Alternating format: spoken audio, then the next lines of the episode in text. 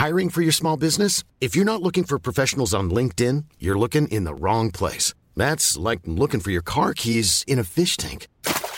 LinkedIn helps you hire professionals you can't find anywhere else, even those who aren't actively searching for a new job but might be open to the perfect role. In a given month, over 70% of LinkedIn users don't even visit other leading job sites. So start looking in the right place. With LinkedIn, you can hire professionals like a professional. Post your free job on linkedin.com slash people today. Bonsoir à tous et bonsoir à toutes. Bienvenue dans Punchline ce soir sur CNews. Le sort des 240 otages, toujours au centre des préoccupations de leurs familles. Elles poursuivent ces familles leur marche vers Jérusalem afin que personne ne les oublie. L'armée israélienne affirme de son côté avoir retrouvé des images, des vidéos, des photos de ces otages dans les ordinateurs découverts dans l'hôpital Al-Shifa au cœur de la bande de Gaza qui servait de centre stratégique et militaire au Hamas. On sera sur place dans un instant. On entendra aussi le président américain Joe Biden affirmer que le Hamas est prêt à commettre de nombreux autres 7 octobre. En France, les actes antisémites se multiplient. Des dizaines de stèles juives de soldats de la Première Guerre mondiale ont été détruites dans un petit cimetière dans l'Oise. Le ministre de l'Intérieur, Gérald Darmanin, a confirmé une nouvelle fois l'explosion du nombre de ces actes visant nos compatriotes juifs. Enfin, on reviendra sur les propos d'Emmanuel Macron, qui s'est justifié de son absence de la marche contre l'antisémitisme au nom de l'unité de la nation. Un président devrait-il dire ça? On va en débattre ce soir dans Punchline. Mais tout de suite, il est 17h, c'est l'heure du rappel des titres de l'actualité avec Simon Guillain.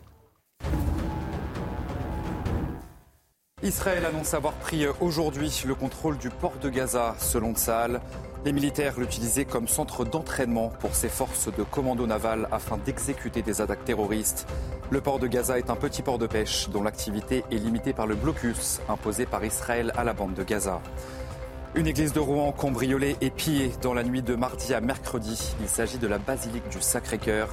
Selon le curé de la paroisse, une statue a été brisée et des vases sacrés ont été volés.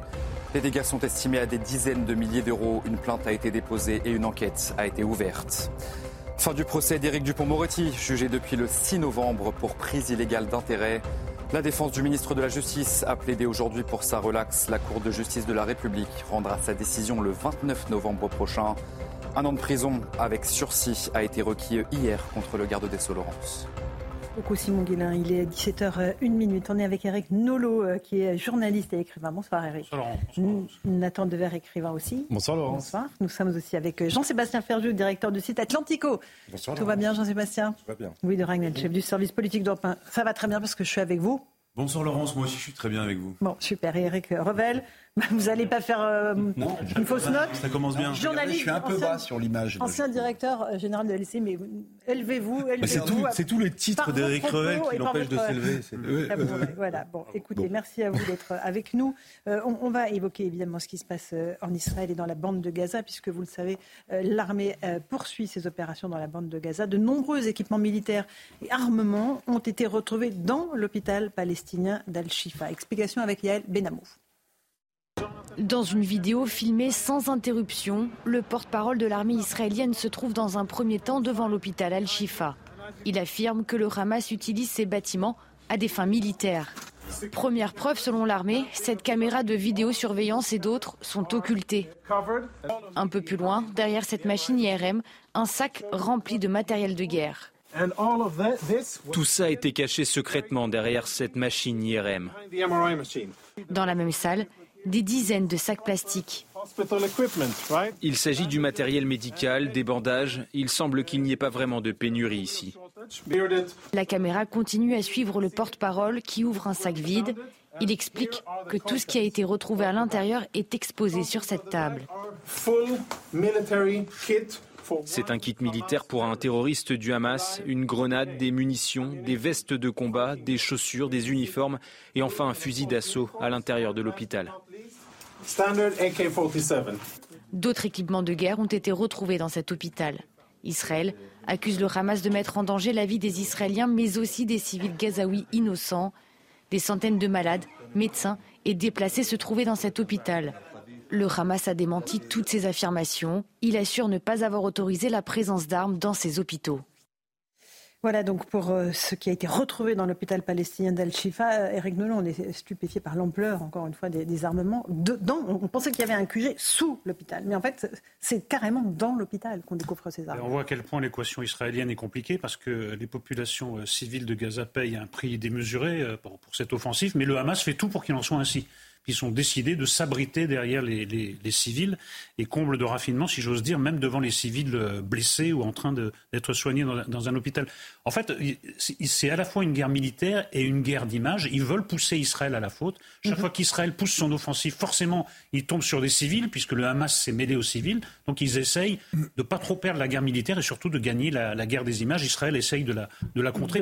décidément, l'offensive israélienne, c'est une équation extraordinairement compliquée. Plus la question des autres Bien sûr, Louis Dragnel, vous qui connaissez bien euh, les armements, là c'est des armements de guerre, un hein, K-47, bah, euh, Kalachnikov, voilà. Exactement. Euh, là c'est le kit complet du terrorisme. Ce qui est intéressant, c'est qu'en fait la manœuvre militaire de l'armée israélienne contre cet hôpital était très contestée et l'armée israélienne depuis le début expliquait sous l'hôpital et dans l'hôpital, eh bien il y a un centre de commandement du Hamas et ça sert aussi à entreposer mhm. des armes.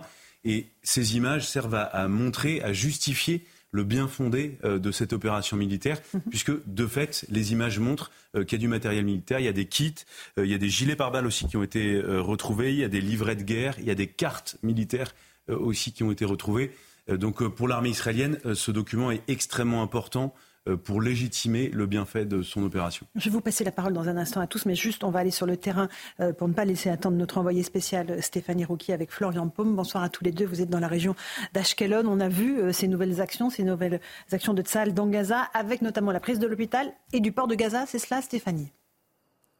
Oui, effectivement, en plein centre de Gaza City, là où se concentre une partie des combats, eh bien, la 36e division de l'armée israélienne continue l'exploration de l'hôpital Al-Shifa qui se trouve donc en plein cœur de Gaza City. Là, c'est une exploration qui est réalisée bâtiment par bâtiment. Et comme il y a encore de nombreux civils et de nombreux patients dans ce complexe, eh bien, Tzal annonce être extrêmement prudent dans ses opérations. Alors, chaque étage est scanné, chaque bâtiment est scanné pour essayer de trouver encore la présence d'armes ou d'équipements militaires qui seraient encore cachés dans cet hôpital. Et nous, avons, nous venons d'apprendre par une source militaire que des photos et des vidéos auraient été retrouvées dans des ordinateurs qui se trouvent au sein, même de ce complexe. À noter effectivement que euh, Tsahal a annoncé avoir pris le contrôle du port de Gaza. C'est un petit port qui, selon euh, Tsahal, était euh, géré par le Hamas et ce port aurait même servi de zone d'entraînement et de préparation pour les attaques du 7 octobre. Merci beaucoup Stéphanie Roquier et Florian Paume sur place euh, en, Israël avec des photos, des images, des vidéos des otages retrouvés dans ces ordinateurs qui étaient eux-mêmes dans l'hôpital Al-Shifa, Nathan Dever. Oui, on, on sait, c'est pas une, un grand scoop que d'apprendre que le Hamas euh, se cache parmi la population civile, premièrement. Mhm. Deuxièmement, c'est pas un, grand scoop aussi euh, de savoir que euh, manifestement les otages ont pu aller. L'armée israélienne a déjà été dans certains endroits où ils ont vu que les otages avaient sans doute été détenus, quelques jours ou quelques heures dans ces endroits-là. Et il faut être très prudent quand on parle de l'hôpital Al-Shifa, parce que toutes les informations ne sont pas encore là. On verra ce qui sortira plus tard. Je fais remarquer, vous parliez à, à juste titre du fait que aujourd'hui, notamment autour de l'hôpital Al-Shifa, sur le point de vue de, l'image publique euh, d'Israël, les choses deviennent très compliquées. Et notamment, euh, l'armée israélienne avait montré une vidéo euh, en 3D, reconstitution synthétique, avec les sous-sols de l'hôpital mhm. Al-Shifa, qui était le quartier général du Hamas, avec trois étages de sous-sol, des mhm. salles de commandement. Enfin, on les a vus, ces, ces vidéos-là.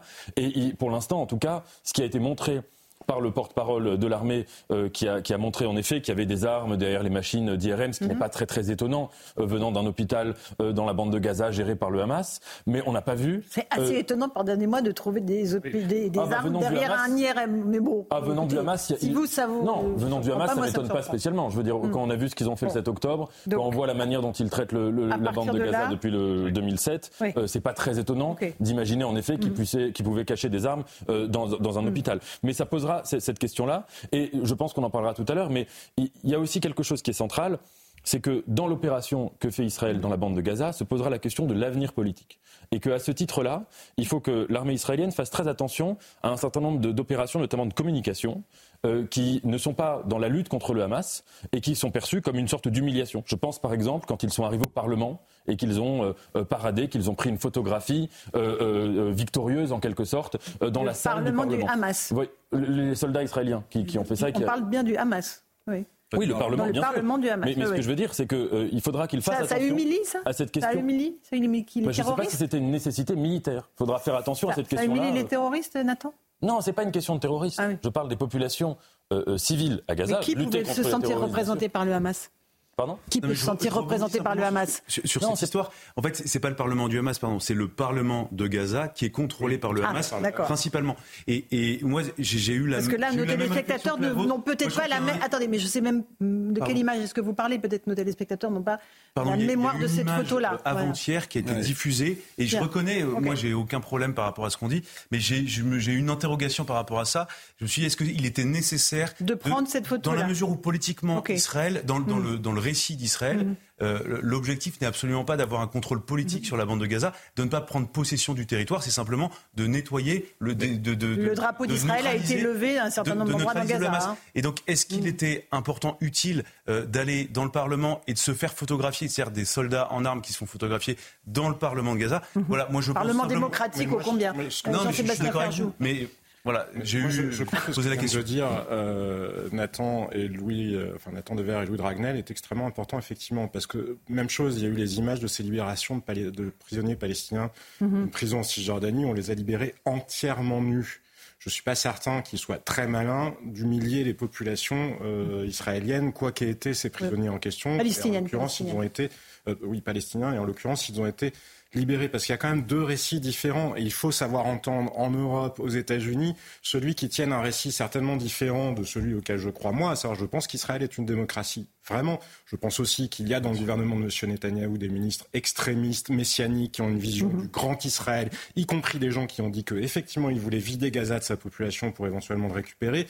Ça existe dans le paysage géopolitique, donc ne feignons pas de l'ignorer. Et je pense que pour l'État démocratique qu'est Israël et pour la société démocratique qu'est Israël, et qui n'est pas représentée précisément par ces gens-là, parce que ça, les insoumis oublient en général de tirer la leçon politique, à savoir hmm. catastrophe absolue que représente la proportionnelle intégrale, puisque ça donne le pouvoir à des minoritaires absolue. Donc ce récit-là, il existe aussi. Il ne faut pas qu'Israël tende le bâton pour se faire battre, même si je... Et encore moins dans la mesure où ça ne reflète pas la réalité de la société israélienne, qui est unie derrière l'objectif de détruire le Hamas, certainement pas unie derrière l'objectif...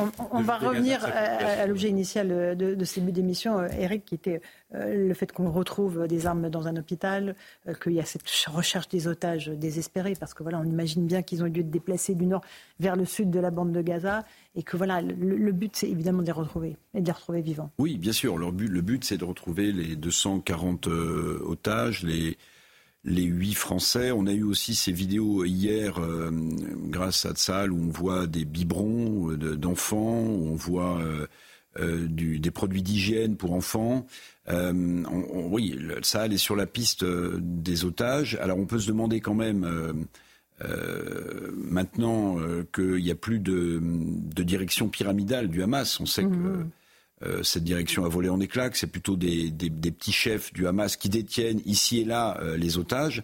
Ça rend très compliqué, j'imagine, la libération de ces otages militairement, et encore plus par la négociation, où on sait que le Qatar, parce que quand vous avez un chef à qui vous vous adressez, avec lequel vous négociez, c'est plus facile que des gens qui mm. sont à droite, à gauche, avec quelques otages et qui les gèrent. Mais je voudrais partager ce point, parce que là, je suis tout à fait d'accord, mm-hmm. et j'insiste, on l'a dit, on le répète, bon, la bataille de, l'image, de la communication, c'est une bombe à fragmentation pour l'opinion publique, mais je pense que Tsahal euh, et le gouvernement israélien devraient se méfier de ne pas commettre euh, euh, trop d'impairs. Je partage le point. Je partage le point. C'est-à-dire que euh, à, vouloir, à vouloir donner trop de gages, à vouloir donner trop de témoignages de ce qui est en train de se passer, mhm. euh, euh, des prises d'armes, des, des, endroits absolument hallucinants qu'ils découvrent dans les. Quel est le danger de ça? Ben, Le danger, c'est qu'à trop communiquer, vous communiquez mal. Parce que Israël est sur le point. Quand on, nie non, non, à l'instant T que les massacres ont été commis. Non, non, c'est-à-dire que là, il y a, y, a, y a, la guerre, il y a la réponse légitime d'Israël, et comme ça a été dit, il y a l'après. Il y a l'après. Il y a euh, qu'est-ce qui se passe politiquement ensuite pour, euh, pour Gaza? En fait, La pire des choses, ce serait d'éradiquer le Hamas, non pas ça, ça c'est la meilleure des choses, mais la pire des choses, ça serait de louper l'éradication de l'idéologie et au contraire de la faire croître avec des vidéos, avec des vidéos qui vont donner le sentiment aux Palestiniens, peut-être pas aux gens du Hamas, aux Palestiniens qui sont. J'entends, j'entends tout ce que Moi, vous je dites. Dis, il y a un danger en termes de communication. Mais... Le danger, je pense qu'il est d'abord pour les otages. Mais Juste bon. une petite chose, on parle là d'un père de dérapage. Les soldats de Tsahal, ce ne sont pas des robots, ce sont des hommes. Ce sont des gens qui sont entrés à Gaza pour venger des actes absolument abominables. Moi, je trouve qu'ils les contrôlent pas mal, parce que euh, des soldats qui entrent dans Gaza et qui ont dans la tête les images, eux, ils les ont vues, les images de femmes éventrées, de, de, de gamins, de bébés exécutés d'une balle dans la tête. Je trouve que ça les tient bien. et que pour l'instant, les- On est entièrement d'accord. Vous parlez de dérapage sur des vidéos. Mais s'il y avait une, une exaction, euh, elle circulerait immédiatement. Voilà, Non, mais- vous. Vous ne parlez pas soldats, on- mais d'une attitude politique. Je sais bien, non, non, mais pas je suis tous en même temps. Et ça, c'est un vrai danger, à Mais j'in- j'insiste là-dessus. On a, on a déjà vu des de soldats se tenir beaucoup moins bien dans des circonstances Je trouve Bien que sûr. pour l'instant, Sal, en tout cas sur le terrain, essaye en tout cas. Évidemment, il y a encore trop de pertes, trop de souffrances des, des populations civiles, mais au moins ils essaient. Mais pour aller dans votre sens, d'ailleurs, Eric, pardon, juste un, un point, je vous laisse la parole, euh, Nathan. Moi, j'aimerais bien entendre euh, Monsieur de Villepin ou autre personne, même Emmanuel Macron peut-être, si ils devaient, eux, mettre en danger la vie de soldats français, est-ce qu'ils privilégieraient la vie des civils de la population opposée, du camp opposé, puisque c'est une guerre, c'est comme ça, c'est une réalité qui s'est imposée à Israël, ou est-ce qu'ils privilégieraient le fait de minimiser les pertes de leur propre armée? Parce que cette question-là, ces gens-là, ils n'y répondent une jamais. Et je pense que s'ils étaient le Premier ministre israélien, il ferait vraisemblablement le même choix que ce que la France a toujours fait avec la vie de ses soldats, privilégier le fait de minimiser les pertes de son armée plutôt que minimiser les pertes des populations civiles en face. Nathan Devers. Il me semble qu'il y a deux grandes difficultés dans la situation, je veux dire dans l'analyse de la situation, des difficultés pour nous. La première, c'est que, en tout cas s'agissant de moi, j'ai aucune compétence militaire et que je serais bien incapable de vous répondre à la question de l'équation à laquelle Israël est confronté, à savoir comment combattre un mouvement terroriste qui prend en otage des populations civiles, tout en voulant libérer des, des otages euh, israéliens qui sont euh, dans les souterrains de, de- Gaza. Face à cela, j'observe d'ailleurs que les gens qui critiquent la riposte israélienne, avec des éléments euh, que- que- qui sont, méritent d'être entendus évidemment, mais ils proposent jamais d'alternative. Ils expliquent pas parce que, en, en effet, c'est c'est un, un bourbier militaire, c'est un piège militaire et c'est extrêmement difficile. Et la deuxième euh, raison pour laquelle, à mon avis, nous sommes en difficulté dans l'analyse, c'est que, sauf erreur de ma part, nous n'avons aucun précédent historique de une situation où une armée euh, démocratique essaye de combattre un groupe terroriste par la force, arrive à éradiquer ce groupe terroriste et qu'il en est sorti du bien. C'est-à-dire, si on considère ce qui s'est passé euh, en, en Afghanistan, l'exemple euh, est extrêmement éloquent. Euh, comment, au bout de 20 ans, toutes les opérations américaines, à la fois militaires, à la fois économiques, à la fois politiques, avec un semblant de vie démocratique, avec un, un Et société, auparavant. comment hein, ça, euh, c'est euh, Il n'y a pas que les. Américains, les Russes aussi. Je me- il y a juste une limite je trouve, dans votre raisonnement, c'est que si on prend le raisonnement dans l'autre sens, s'agissant de Daesh, si on suit votre raisonnement, on n'aurait pas dû le détruire parce que ça renforce la haine et les, les conséquences, les, les externalités de nos actions conduisent à des drames, des malheurs et tout ça. Ah non, c'est Moi, pas moi, je pense que s'agissant de Daesh, on a très bien fait et, et- et toujours s'agissant de Daesh, la France a, a- et François Hollande l'a reconnu, euh, a, a organisé des opérations, ce qu'on appelle extrajudiciaires, c'est-à-dire des, des opérations de neutralisation. Moi, j'ai aucun état d'âme par rapport à ça. des assassinats d'État. Des assassinats. Et absolument. Oui, oui, non, mais et moi, moi, je, moi, je n'ai, je vais peut-être choquer. hein. Moi, ça ne me gêne absolument pas quand il, a, il- quand il en va de la survie euh, d'un État. Et c'est la raison pour laquelle j'essaye d'être cohérent. Et je, je, je comprends Alors, aussi je l'armée voudrais juste que israélienne, Nathan termine, bien oui. sûr, dans sa riposte, Allez-y, quand elle puis après, décide j'aimerais qu'on d'aller écoute les éliminer, familles des otages. euh, des- les représentants du Hamas euh, ou euh, les gens qui les aident.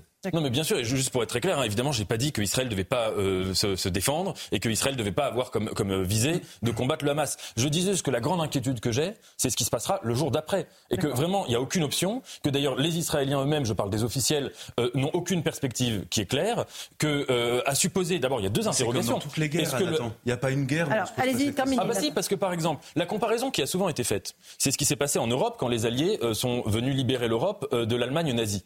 Et ils avaient quand même eu un certain nombre d'échanges diplomatiques et une vision assez claire de la manière dont il se répartirait l'Europe et des perspectives politiques qui auraient lieu euh, plus tard. Et d'ailleurs, globalement, en tout cas du côté américain, ils ont réussi, par exemple en Allemagne, à faire en sorte que le peuple allemand, qui les voyait initialement comme des, comme des envahisseurs et comme les grands ennemis, euh, finisse par changer de perspective. C'est exactement ce qui est discuté en coulisses par les chancelleries occidentales, notamment avec l'Arabie saoudite, parce que je crois que l'Arabie saoudite, mm. même si elle a suspendu le processus mm-hmm. d'Abraham, les signataires, signatures pardon, de traités de paix entre les États euh, de la péninsule arabique et Israël, l'Arabie saoudite n'y a pas renoncé. Les Américains ont demandé aux Saoudiens ou aux Émiratis de bien vouloir les aider si les outils du Yémen, donc les milices pardon, iraniennes, jetaient des, enfin, tiraient des missiles sur Israël. Et donc je pense qu'il ne faut pas désespérer de ce point de vue-là et qu'il faut vraiment ne pas confondre la cause palestinienne de, pardon pour le gobelet, de, euh, de l'islamisme avec l'islamisme. Parce que ce sont deux choses absolument différentes. et c'est là où il faudra pour J'aimerais juste qu'on entende les familles des otages qui, euh, je vous le disais, ont, entamé cette marche vers Jérusalem, pour pas qu'on les oublie, pour que notamment euh, le, gouvernement israélien ne les oublie pas dans ses opérations militaires et ne tape pas euh, à l'aveugle dans le risque de les blesser ou de les tuer. Écoutez-les. Nous sommes venus dire au gouvernement et au ministre de la Défense que nous voulons que nos familles aimantes rentrent chez nous maintenant. Nous n'avons pas le temps d'attendre. Ohad a 9 ans. Il vient d'avoir 9 ans le 23 octobre. Je ne veux pas qu'il revienne lorsqu'il aura 13 ans pour sa bar mitzvah. Nous voulons qu'il rentre maintenant.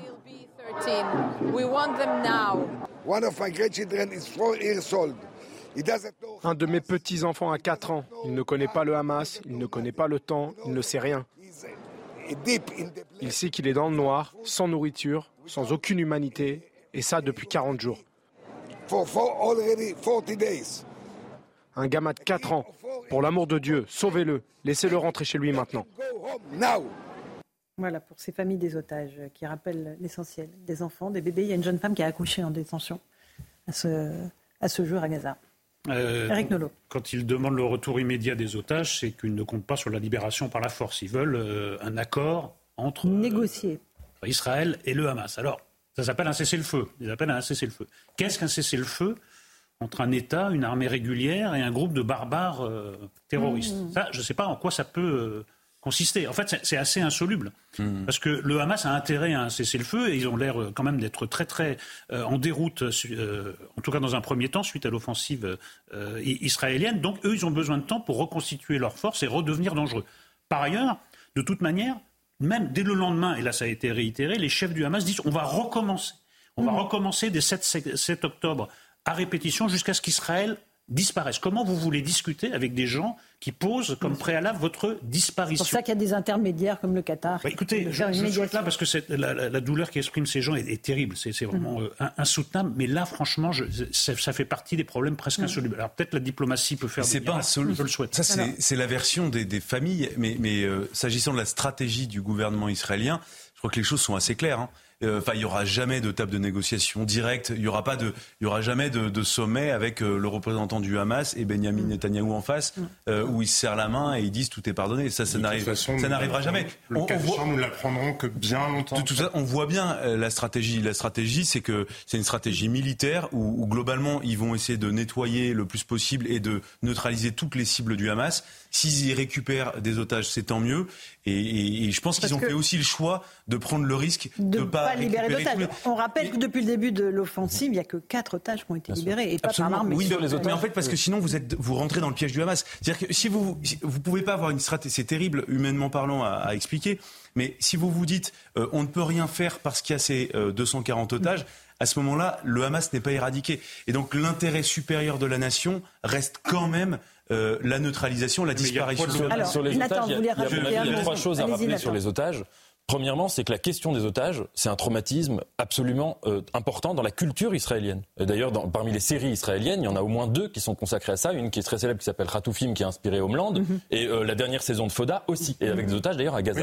Premièrement. Deuxième chose qu'il faut rappeler, c'est que le Hamas, il y a déjà eu des passifs, notamment Gilad Shalit, mhm. le Hamas n'a jamais varié dans ces euh, négociations. Ça veut dire quand ils avaient enlevé Gilad Shalit, ils avaient demandé la libération de 1000 prisonniers mhm. et au bout de plusieurs années, ça s'était fait contre la libération de 1000 prisonniers. Donc la, la jurisprudence en quelque sorte, c'est que le Hamas ne négocie pas ne serait-ce que d'un seul prisonnier. Et ça c'est quelque chose d'important et là pour ces otages-là, ils avaient demandé la libération de tous les prisonniers palestiniens.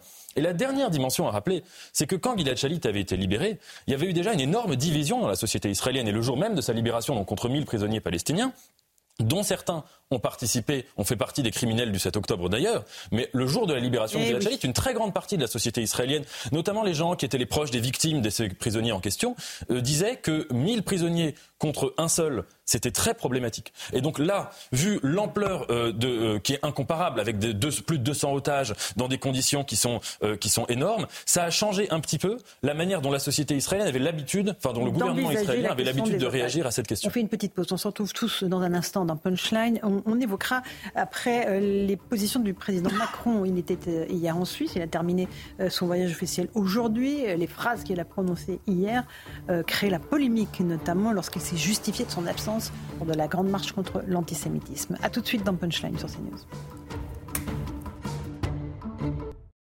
17h30, on se retrouve en direct dans Punchline sur CNews. Tout de suite, le rappel des titres de l'actualité avec Simon Guillain. Trois assaillants abattus par la police israélienne après une fusillade près d'un barrage de sécurité qui relie Jérusalem à la Cisjordanie. Les autorités israéliennes font état de quatre blessés par balle, dont un dans un état critique. Trois terroristes arrivés en voiture depuis la Cisjordanie seraient à l'origine de cette fusillade. Les arrivées de migrants aux Canaries ont dépassé cette année le record de 2006. Entre le 1er janvier et le 15 novembre de cette année donc, plus de 32 000 migrants ont débarqué sur l'archipel espagnol. Ce nombre représente un bond de 118% par rapport à l'année dernière. Et puis la Commission européenne renouvelle l'autorisation du glyphosate au sein de l'Union et ce pour une période de 10 ans. Un renouvellement de cet herbicide controversé soumis au vote des États membres qui n'a pas permis de dégager de majorité. Une erreur monumentale pour la Confédération paysanne qui regrette la position de la France qui s'est une nouvelle fois abstenue. Merci Simon Guillain pour le rappel des titres de l'actualité. On va évoquer maintenant les propos du président Emmanuel Macron euh, en voyage officiel en Suisse jusqu'à cet après-midi. Il a justifié hier son absence euh, à la marche contre l'antisémitisme avec des phrases qui posent question. On va rejoindre notre envoyé spécial Florian Tardif, euh, puisque le président Macron a été à nouveau interrogé là-dessus. Florian. Oui, Emmanuel Macron a de nouveau été interrogé au sujet de la position de la France concernant le conflit israélo-palestinien, jugé peu clair par l'un des étudiants de l'Université de Lausanne qui lui a posé euh, cette question. Ainsi, plus calmement euh, que la veille, il a réexpliqué cette position d'équilibre qu'il tente euh, d'incarner depuis le début du conflit. Certes, Israël a le droit de se défendre, mais cette défense ne peut se faire sans règles. Ainsi, il a insisté non à une guerre totale, condamnant au passage les bombardements contre les civils qui ont lieu en ce moment et rappelant qu'après ces offensives menées euh, par Israël pour tenter euh, de détruire le Hamas, il faudra euh, se remettre autour de la table pour tenter de trouver une issue politique à ce conflit, une solution à deux États qui est la position historique de la France. Une réponse donc à cet étudiant qui l'interrogeait, mais réponse également aux quelques manifestants. Ils étaient environ un peu plus d'une centaine à protester devant l'université de Lausanne au cri de Israël assassin, Macron complice. Voilà pour Florian Tardif, merci beaucoup depuis la Suisse. On écoute juste euh, Emmanuel Macron euh, qui rappelle le droit d'Israël à se défendre. Il n'y aura pas de paix s'il n'y a pas d'Israël en sécurité et de peuple juif qui vit en sécurité dans cette région. À la même minute, j'ai dit parce qu'Israël est une démocratie, ce droit à se défendre, à se protéger, il s'inscrit comme d'ailleurs pour nous tous, nous avons été nous aussi malheureusement touchés par le terrorisme. Il doit toujours respecter le droit de la guerre, le droit international humanitaire et les textes que nous avons signés. Ça veut dire que la manière de se défendre, de se protéger, ne peut pas être la guerre totale sans règles. Voilà, pas de guerre totale sans règles. Eric Nolot, le président là, qui parle de l'action d'Israël, on viendra après sur ce qu'il a dit sur euh, la France. Oui, évidemment, oui. il y a des règles. Oui, mais c'est pas, pas ça le problème d'Emmanuel Macron, c'est de dire Israël a le droit de se défendre, mais n'a pas tous les droits. Ça mmh. s'entend. Le problème, c'est que le président Macron sépare la phrase en deux et selon l'interlocuteur ne donne que la première moitié de la phrase ou, la, deuxième. la seconde moitié ça de la phrase. en même temps. Hein, oui, ça s'appelle le en même temps, mais finalement c'est un foutoir euh, total parce que euh, les, les, gens qui ont entendu la première moitié de la phrase bondissent sur leur chaise quand ils entendent euh, dans la presse ou dans un autre média la seconde partie, et, inversement. Ça ne va pas. Il faut dire une bonne fois pour toutes, oui, ça, ça s'entend comme position d'équilibre, mais pas essayer de dire à celui qui est en face de vous ce qu'il a envie d'entendre. C'est pas ça un homme d'État. Un homme d'État, il dit ce qu'il pense, il dit ce que pense la France, il a la voix de la France, il n'essaye pas de complaire au type qui est en face de lui, qui est un type changeant. Alors, Nathan, je suis d'accord avec Eric. J'ajouterais une chose c'est qu'on parle beaucoup de la, grande politique de la France euh, sous le général de Gaulle, et on dit la que c'était position historique. Oui, que c'était une position, euh, une politique arabe, etc. Non, c'était une politique d'équilibre qui consistait à être ami, au sens très fort du terme, avec les deux partis. Mhm. C'est-à-dire que on, sait les positions du général de Gaulle euh, vis-à-vis du monde arabe. On oublie un petit peu que le général de Gaulle était aussi un grand ami d'Israël et que même après, par exemple, la fameuse conférence de presse où il avait parlé du peuple juif peuple d'élite, sûr de lui-même et dominateur. Même après cela, il a eu une correspondance très belle avec David Ben Gurion, qui lui avait écrit pour lui dire qu'il n'était pas d'accord avec cette phrase. Et la correspondance était belle. Et Charles de Gaulle est resté ami avec les deux partis. Et ça dépassait Charles de Gaulle. Ça veut dire qu'il y avait une vision où la France incarnait ça. Je vous donne un exemple très fort. La position de Jean-Paul Sartre est quand même assez incroyable. Sartre était un ami absolu d'Israël. Sartre était un ami absolu de la cause palestinienne jusqu'à justifier euh, les attaques terroristes de Septembre Noir. Sartre, en 1967, la, revue Les Temps modernes en 1967 fait un numéro magnifique qui s'appelle Le conflit israélo-arabe, dirigé entre autres par Claude Lanzmann, consistant à dire puisque les Israéliens et les Palestiniens n'arrivent pas à se parler entre eux, eh bien ils ont qu'à nous écrire à nous et nous allons être le lieu de leur réconciliation. Et aujourd'hui, en fait, quelle est la position de la France? On voit bien qu'Emmanuel Macron essaye de restaurer ça. Quand il était allé à Jérusalem il y a quelques années, il avait imité Chirac, Go back to my plane, etc. Mais la position de la France consiste à se faire détester des deux côtés. C'est-à-dire qu'aujourd'hui, on voit bien, il y a eu un certain nombre d'ambassadeurs français dans des pays arabes. en même temps au Nini, quoi. C'est le Nini, exactement. Mm. Les ambassadeurs français, beaucoup dans les pays arabes, qui ont dit que là, Emmanuel Macron, enfin, en tout cas, sa, politique-là euh, euh, compliquait vraiment les relations avec les pays, euh, que parfois même la situation des Français vivant dans un certain nombre de pays était menacée, et on voit bien qu'il y a une colère dans le monde arabe vis-à-vis de la France, et vis-à-vis d'Israël, si vous voulez, quand Emmanuel Macron est allé voir Netanyahou, Netanyahou d'ailleurs l'a pas reçu avec beaucoup de, chaleur humaine, et qu'il a eu ses propos euh, sur la coalition internationale contre la masse pour dire l'inverse sur BBC quelques semaines plus tard. Donc vous voyez bien qu'aussi, il y a une colère des deux côtés. Et donc c'est vraiment le contraire. On est passé du et en même temps au Nini, et ça vous l'avez. Euh, et, restez avec nous, tout à l'heure, on aura Jean-Luc Barré qui a écrit le livre sur ah De Gaulle et justement qui reviendra sur la relation entre le général de Gaulle et, et l'État d'Israël. Alors, Jean-Sébastien, puis après on va parler de ce qu'il a dit, le président, à propos de son absence à la marche contre l'antisémitisme, parce que là, franchement, il y a beaucoup à dire. Donc ne tardez pas. Effectivement.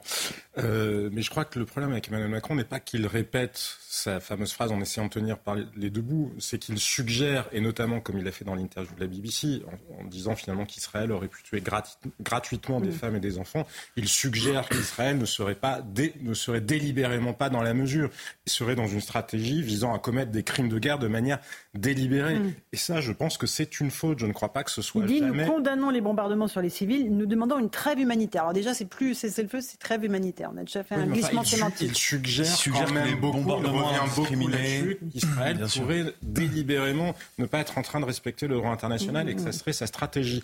Maintenant, je pense, pour en revenir au général de Gaulle, je suis pas sûr que c'est tant de sens que ça de vouloir à tout prix projeter une ligne gaulienne dans le monde d'aujourd'hui, mais je suis assez certain, malgré tout, qu'il n'aurait pas commis l'erreur intellectuelle que commettent Dominique de Villepin et en mineur euh, Emmanuel Macron. Le général de Gaulle souhaitait l'équilibre, une politique d'équilibre entre deux causes nationales légitimes, la cause israélienne, la cause palestinienne. Là, nous ne sommes pas dans cette configuration-là. Ou alors ceux qui croient que nous sommes dans cette configuration-là confondent la, cause, la cause palestinienne pardon, avec le Hamas. Là, nous sommes dans une démocratie certes imparfaite, et on le disait tout à l'heure, face à un islamisme totalitaire, sanguinaire et exterminateur. Ça n'a rien à voir. Et je ne crois pas une seconde, mm. une seconde que le général de Gaulle ne l'aurait pas vu. D'autant qu'en 1967, il reproche aux Israéliens d'avoir entamé la guerre. Là, ce n'est pas Israël qui a entamé Allez, la guerre. un petit mot de. Oui, juste un mot sur. Euh, petite parenthèse sur Jean-Paul Sartre. Ça, vous montre à quel point euh, la gauche tenait le, le, haut pavé des idées à l'époque, parce que Jean-Paul Sartre s'est à peu près gouré sur tout. Il est, il est, il est, il est. Voilà, il vous allez réveiller le philosophe qui dort en attente de verre. Attention. Non, je dis ça parce que je fais souvent le parallèle avec Raymond Aron, qui lui avait une analyse, à mon avis, qui, qui perdure et, et qui était solide. Et on a plus oublié pendant des années Raymond Aron qu'on a oublié Jean-Paul Sartre. Je ferme la parenthèse. Mais pour Emmanuel Macron, pour Emmanuel moi, Macron. Bon, moi, j'ai. Bah oui. Enfin, je dis ce que je pense, mon cher. Sûr que vous pensez ce que vous dites. Ah ouais. Non, mais sur Emmanuel Macron, bon, moi, j'ai été le premier, euh, évidemment, à voir cette analyse-là, c'est-à-dire. Cette espèce de, en même temps de nini, cette France qui perd de l'influence. Alors, le chef de l'État, il a un problème aujourd'hui quand même. Euh, et d'ailleurs, ça transpire dans les petits offs qu'il donne à Bardella lors de cette fameuse réunion. Attention, la guerre civile, etc. C'est que ah il est sur un espèce d'équilibre qu'il faut reconnaître c'est qu'on a une communauté des Français de, confession juive, c'est quoi 700, 800 000 personnes. Et puis vous avez une communauté musulmane en France qui est beaucoup plus importante. Donc dans l'état de fracture dans lequel est le pays, le chef de l'État, il joue l'équilibriste. Alors, c'est pas seulement du en même temps. C'est aussi parce que les fractures sont telles dans le pays qu'on voit bien, mais c'est un aveu de faiblesse. C'est un aveu de faiblesse de la situation du pays, qu'il est obligé de louvoyer encore plus que, plus que d'habitude. Et cette note des ambassadeurs de France euh, qui a été euh, publiée et qui dénonce la position trop israélienne de la France, mais et les critiques qui sont formulées façon Quai d'Orsay à Fleury Moucheté, c'est une, une, première historique, Laurence. Jamais des ambassadeurs euh, en poste n'ont osé critiquer le bah, président. pas l'air convaincu. Non, mais oui, bah, oui, bah, j'entends, mais, j'aimerais qu'on avance eh bien, un tout eh bien, c'est un aveu de faiblesse du président et c'est un, et c'est un aveu de grande fragilité de notre diplomatie. On est dans cet état-là. On va juste parler maintenant de ce qu'il a dit pour justifier son absence de la marche contre euh, l'antisémitisme de dimanche dernier. Donc il dit euh, que son rôle, ce n'était pas d'aller à la marche. C'est parce que pensaient euh, certains de ses prédécesseurs. Il y en avait euh, deux qui étaient sur le, début de cette manif. Il dit qu'il est, son rôle, c'est de protéger l'unité des Français, comme si le fait de manifester pouvait la fracturer déjà, je trouve que c'est euh, vraiment surprenant. Mhm. Et il dit euh, il faut protéger les juifs sans clouer au pilori les musulmans. Mais tout est extraordinaire.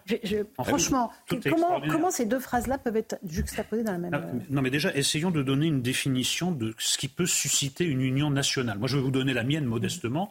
Il y a union nationale quand c'est indiscutable. Là, est-ce que c'est indiscutable? Oui des milliers de nos compatriotes vivent dans la peur, dans l'angoisse. Donc tout Français, qu'il soit musulman, catholique, bouddhiste, etc., euh, etc., devait participer à cette euh, manifestation, soit par le cœur, soit, euh, soit physiquement. Là, il nous dit que non. En fait, ça ne suffit pas. Ce n'est pas, pas un objet d'union nationale. Il faut euh, voir un peu l'état, des forces. Ça veut dire qu'il donne l'impression quand même d'être otage d'une certaine communauté. J'ajoute à, ce tableau consternant la visite de Yacine Bellatar. Yacine Bellatar, donc Yacine Bellatar, qui est quand même plus soi-disant humoriste. Que Sartre, hein, tout de même, oui. Mais enfin bon, écoutez, condamné pour menace de mort, menace de mort. dans la séquestration d'un, journaliste. Il y a un CV quand même assez lourd. et on mhm. apprend qu'il est consultant pour prendre la température des banlieues. Est-ce que c'est-à-dire qu'il est allé à l'Élysée Il est allé à l'Élysée. Il a été reçu à l'Élysée. Il a été reçu par deux conseillers de M. Macron pour prendre la température des banlieues.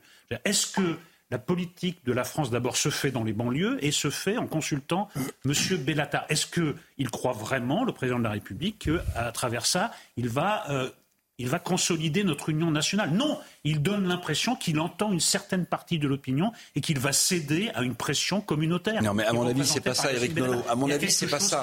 Je, suis d'accord avec le profil qu'on est décrire du personnage, mais à mon avis, c'est pas ça. Le fait que ça fuite et le fait que l'on sache et qu'une partie ou toute la, communauté musulmane sache que le président de la République consulte des gens dont ce personnage peu recommandable, à mon avis, c'est un message politique. C'est moins, non mais c'est moins pour les conseils qu'il lui donnerait et qu'il suivrait, le président de la République, que pour l'idée que le président de la République voilà, est très équilibré. C'est de la démagogie. alors, c'est de la démagogie politique. pas d'un chef d'État. Alors, bah, très bien. Bon, alors, Louis Et la persécution des Juifs, pour moi, c'est un motif d'union nationale suffisant pour qu'un président sorte de l'Élysée et prenne la tête de cette manifestation. Et, opposer la protection des Juifs à, la mise au pilori de la communauté musulmane. C'est là où on a régressé, Laurence, il y a une grande régression, en fait, ce week-end, une régression au niveau de, de notre société et au niveau politique. C'est que, en fait, le socle commun qui, qui, unissait tous les Français, c'était par principe de soutenir euh, les juifs quand ils sont persécutés euh, mm. avec les actes antisémites.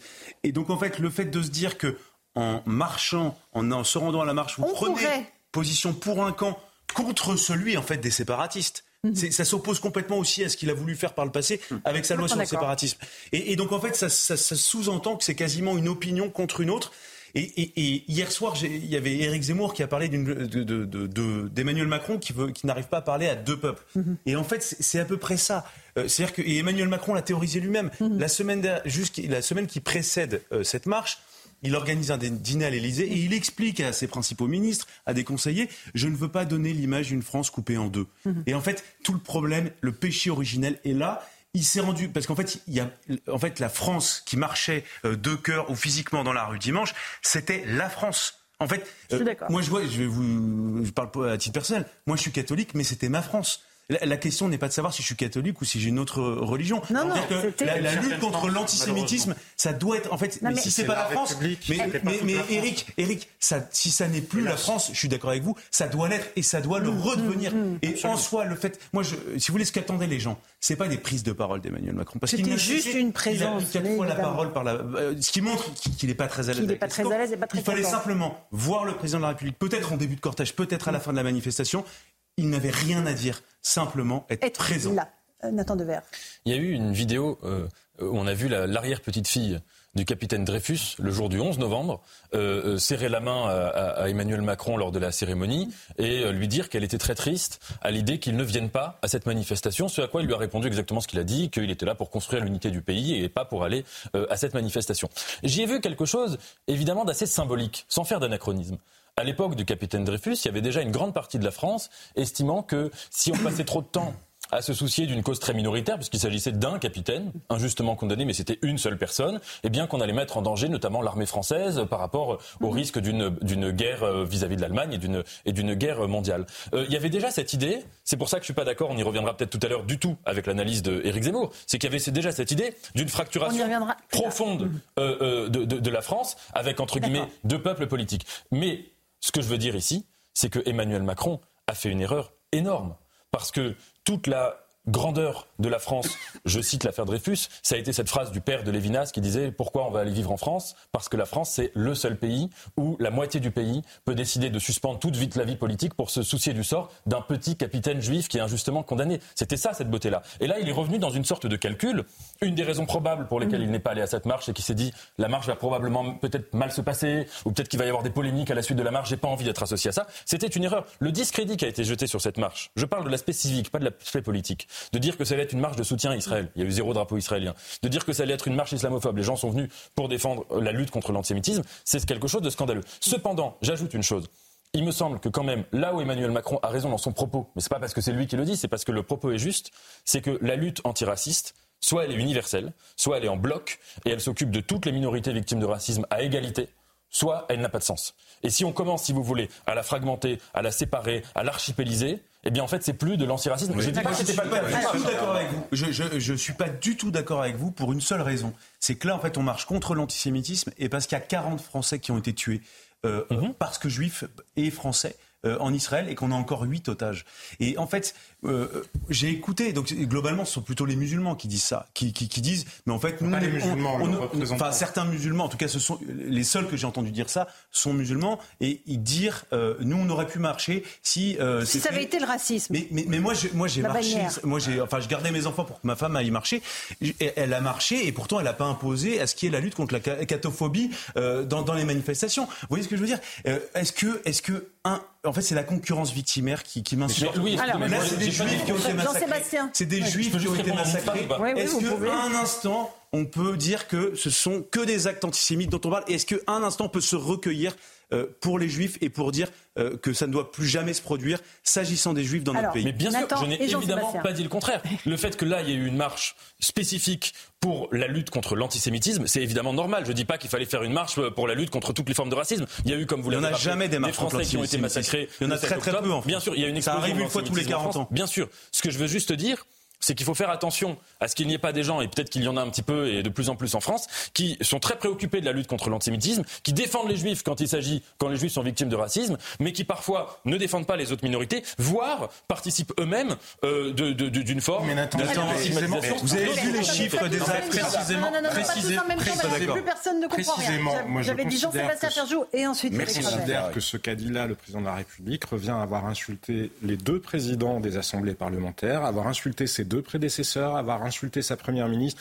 et avoir insulté de manière générale tous les Français qui étaient à la marche. Donc, puisque le président de la République, il voulait emmerder les non-vaccinés, mais se permet de nous insulter en quelque sorte en disant que nous aurions pu être présents à cette marche parce que nous avions envie de pointer du doigt les musulmans, moi je considère à titre personnel que c'est une insulte. Eh bien, je vais lui répondre, Monsieur Macron est un fa, un sot et un lâche. Il est fa parce qu'en permanence, il, est, il parle sur un ton où il se croit supérieur au reste du monde, comme si personne d'autre que lui n'était capable de comprendre comprendre quoi que ce soit. Il est sot parce que, encore une fois, il ne comprend même pas ce que sont les musulmans et ce que sont les quartiers populaires dans ce pays. Je pense que les musulmans français, les Français musulmans, n'ont aucun doute sur l'atrocité de ce qui s'est passé le 7 octobre. Ce sont des êtres humains comme les autres. Quand ils voient des bébés massacrés, ils voient des bébés massacrés. Quoi qu'ils pensent peut-être des juifs par ailleurs, quoi qu'ils pensent du conflit mhm. israélo-palestinien par ailleurs, Monsieur Macron méprise les musulmans en les assignant à cette, euh, à cette espèce. Ben oui, c'est mon avis. Mais je l'assume. Et je l'assume. Et Laurent, je l'assume d'autant plus que Monsieur Macron n'a même pas été capable de comprendre que les émeutes du mois de juin dernier, elles n'étaient absolument pas politisées. Avoir peur d'émeutes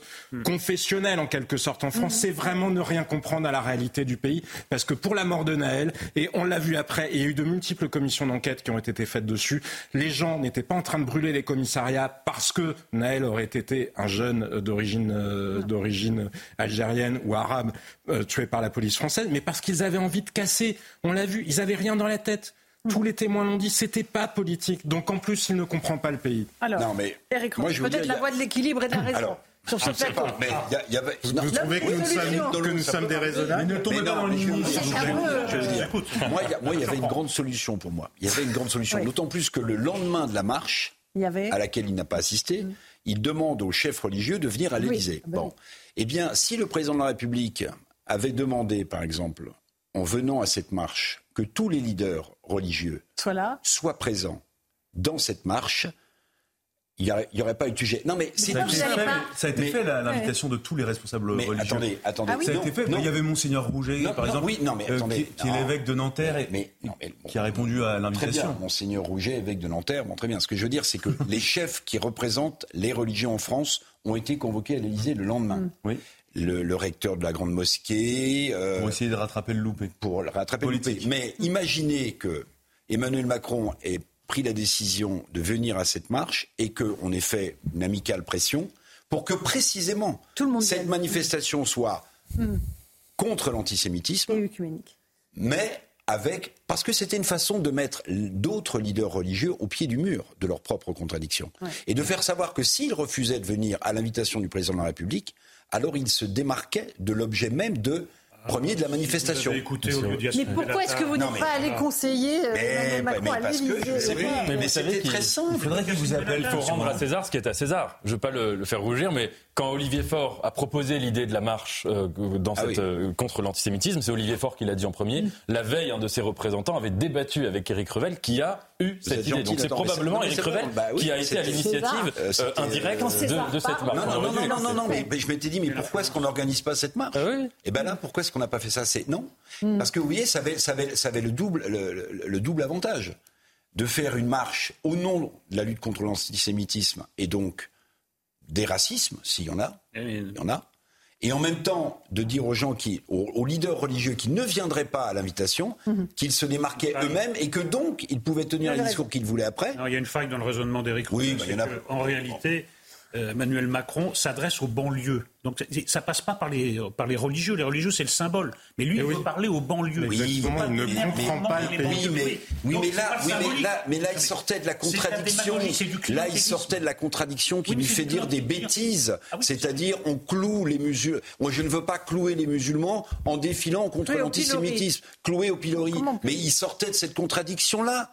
Mais surtout, il reprend exactement la rhétorique, ce qui est quand même perturbant, la rhétorique de la France insoumise, qui n'a cessé par la bouche d'un certain nombre de ses représentants, Antoine Léaumont et d'autres députés insoumis, depuis dimanche, de dire qu'il y aurait de multiples propos islamophobes. Moi, je n'en ai entendu aucun. et je crois que personne n'en a entendu aucun, y compris la presse internationale euh, qui était là. Comment peut-il tomber dans ce piège-là et, comme je vous le disais, connaître si mal le pays? Continuer à en débattre dans un instant dans Punchline sur CNews et sur Europe 1. À tout de suite.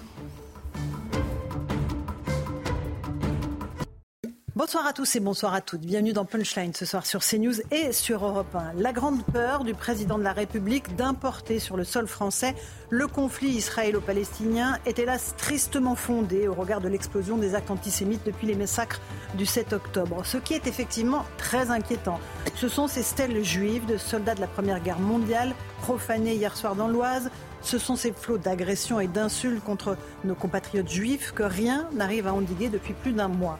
S'en prendre à un juif, c'est toujours chercher à atteindre la République, disait Emmanuel Macron le 8 novembre dernier, et pourtant, Il n'est pas venu à la manifestation de dimanche dernier. Plus encore, il explique son absence par sa volonté de préserver l'unité du pays, comme si manifester contre l'antisémitisme pouvait la déchirer, comme si sa présence pouvait de facto provoquer la colère d'une partie des Français, puisque selon lui, protéger les juifs, ce n'est pas clouer au pilori les musulmans, je le cite. Pour avoir été présente à cette marche digne et solidaire, j'avoue ma perplexité face à ces arguments, à l'heure où l'extrême gauche fait tout pour antagoniser et dresser les Français les uns contre les autres, communauté contre communauté vivant face à face et non plus côte à côte. Comme le prédisait à l'époque Gérard Collomb, avec de tels discours, l'unité de notre pays ne tient effectivement plus qu'à un fil. On va en débattre ce soir dans Punchline.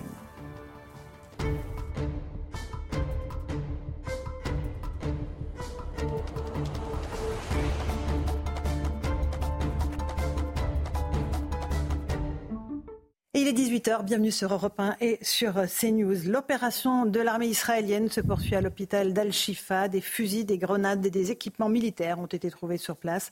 Le Hamas affirme que Tsahal a détruit des services de cet hôpital, le plus grand de la bande de Gaza.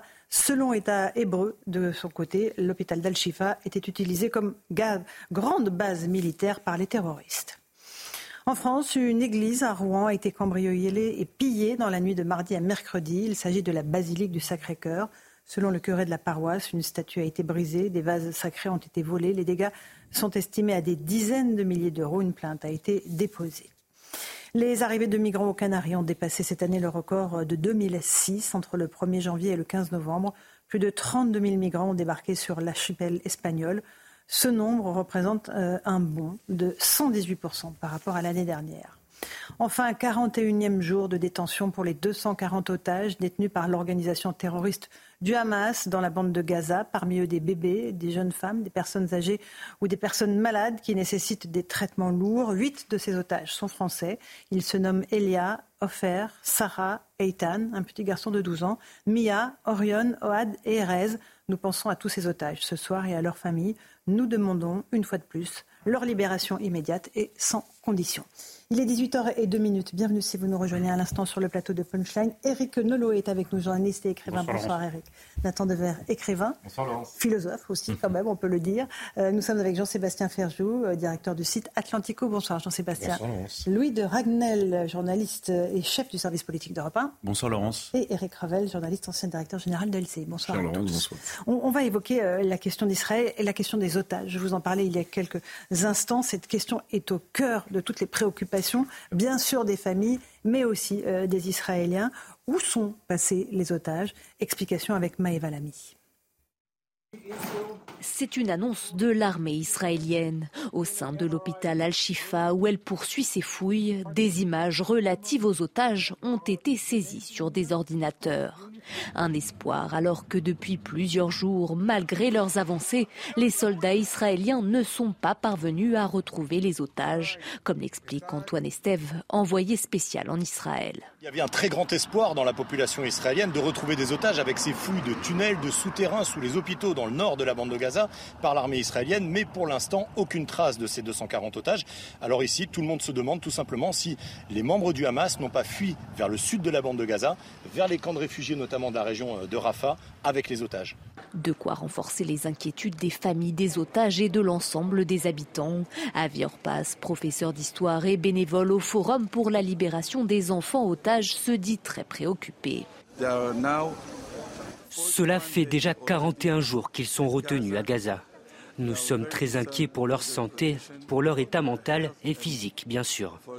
Et nous dirons leur nom chaque jour, chaque jour jusqu'à ce qu'ils reviennent et répondent présent. Face à la colère des familles, le gouvernement israélien rappelle que la libération des otages demeure une priorité. Effectivement, Louis de Ragnel, où sont passés ces otages euh, Les opérations de l'armée israélienne dans le nord de la bande de Gaza n'ont pas permis d'en libérer. Ils ont retrouvé des, images dans des ordinateurs retrouvés dans l'hôpital d'Al-Shifa. Est-ce qu'ils pourraient avoir été déplacés par les terroristes et peut-être même sortis de la bande de Gaza?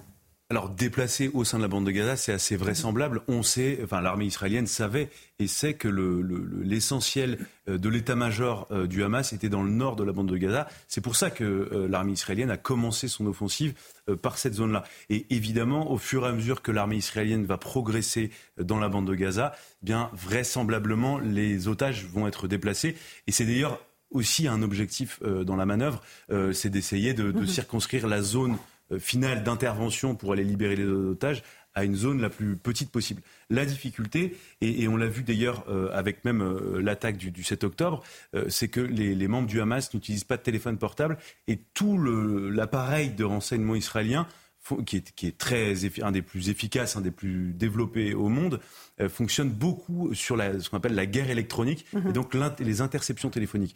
Et on a vu, d'ailleurs ça s'est documenté par les services de renseignement occidentaux, le Hamas qui a recommencé à tirer des fils pour repasser avec des téléphones filaires.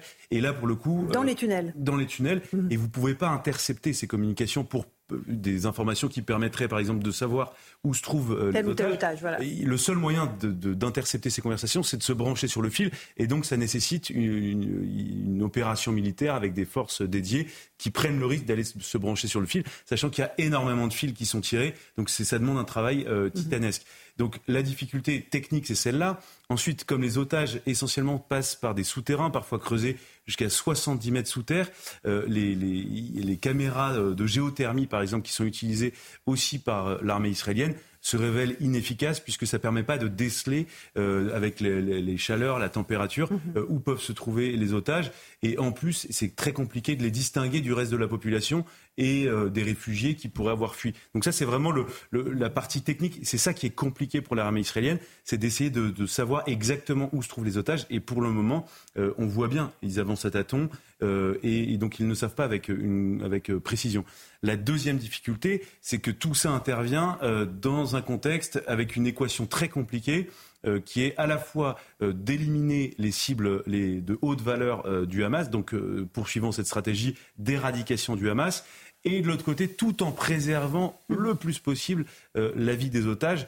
Et donc c'est un équilibre très compliqué avec une pression internationale mm. extrêmement forte, avec les Nations Unies notamment qui ne objectivement ne sont mm. pas euh, en train de, qui sont qui ne justifient pas cette action de légitime défense euh, de la part d'Israël qui rappelons-le quand même a été attaquée c'était une attaque terroriste et avec une pression aussi occidentale notamment de pays européens et on en fait partie nous la France euh, avec notamment des déclarations d'Emmanuel Macron qui appellent euh, à, faire cesser les bombardements, sous-entendant qu'il y a des bombardements indiscriminés contre des civils.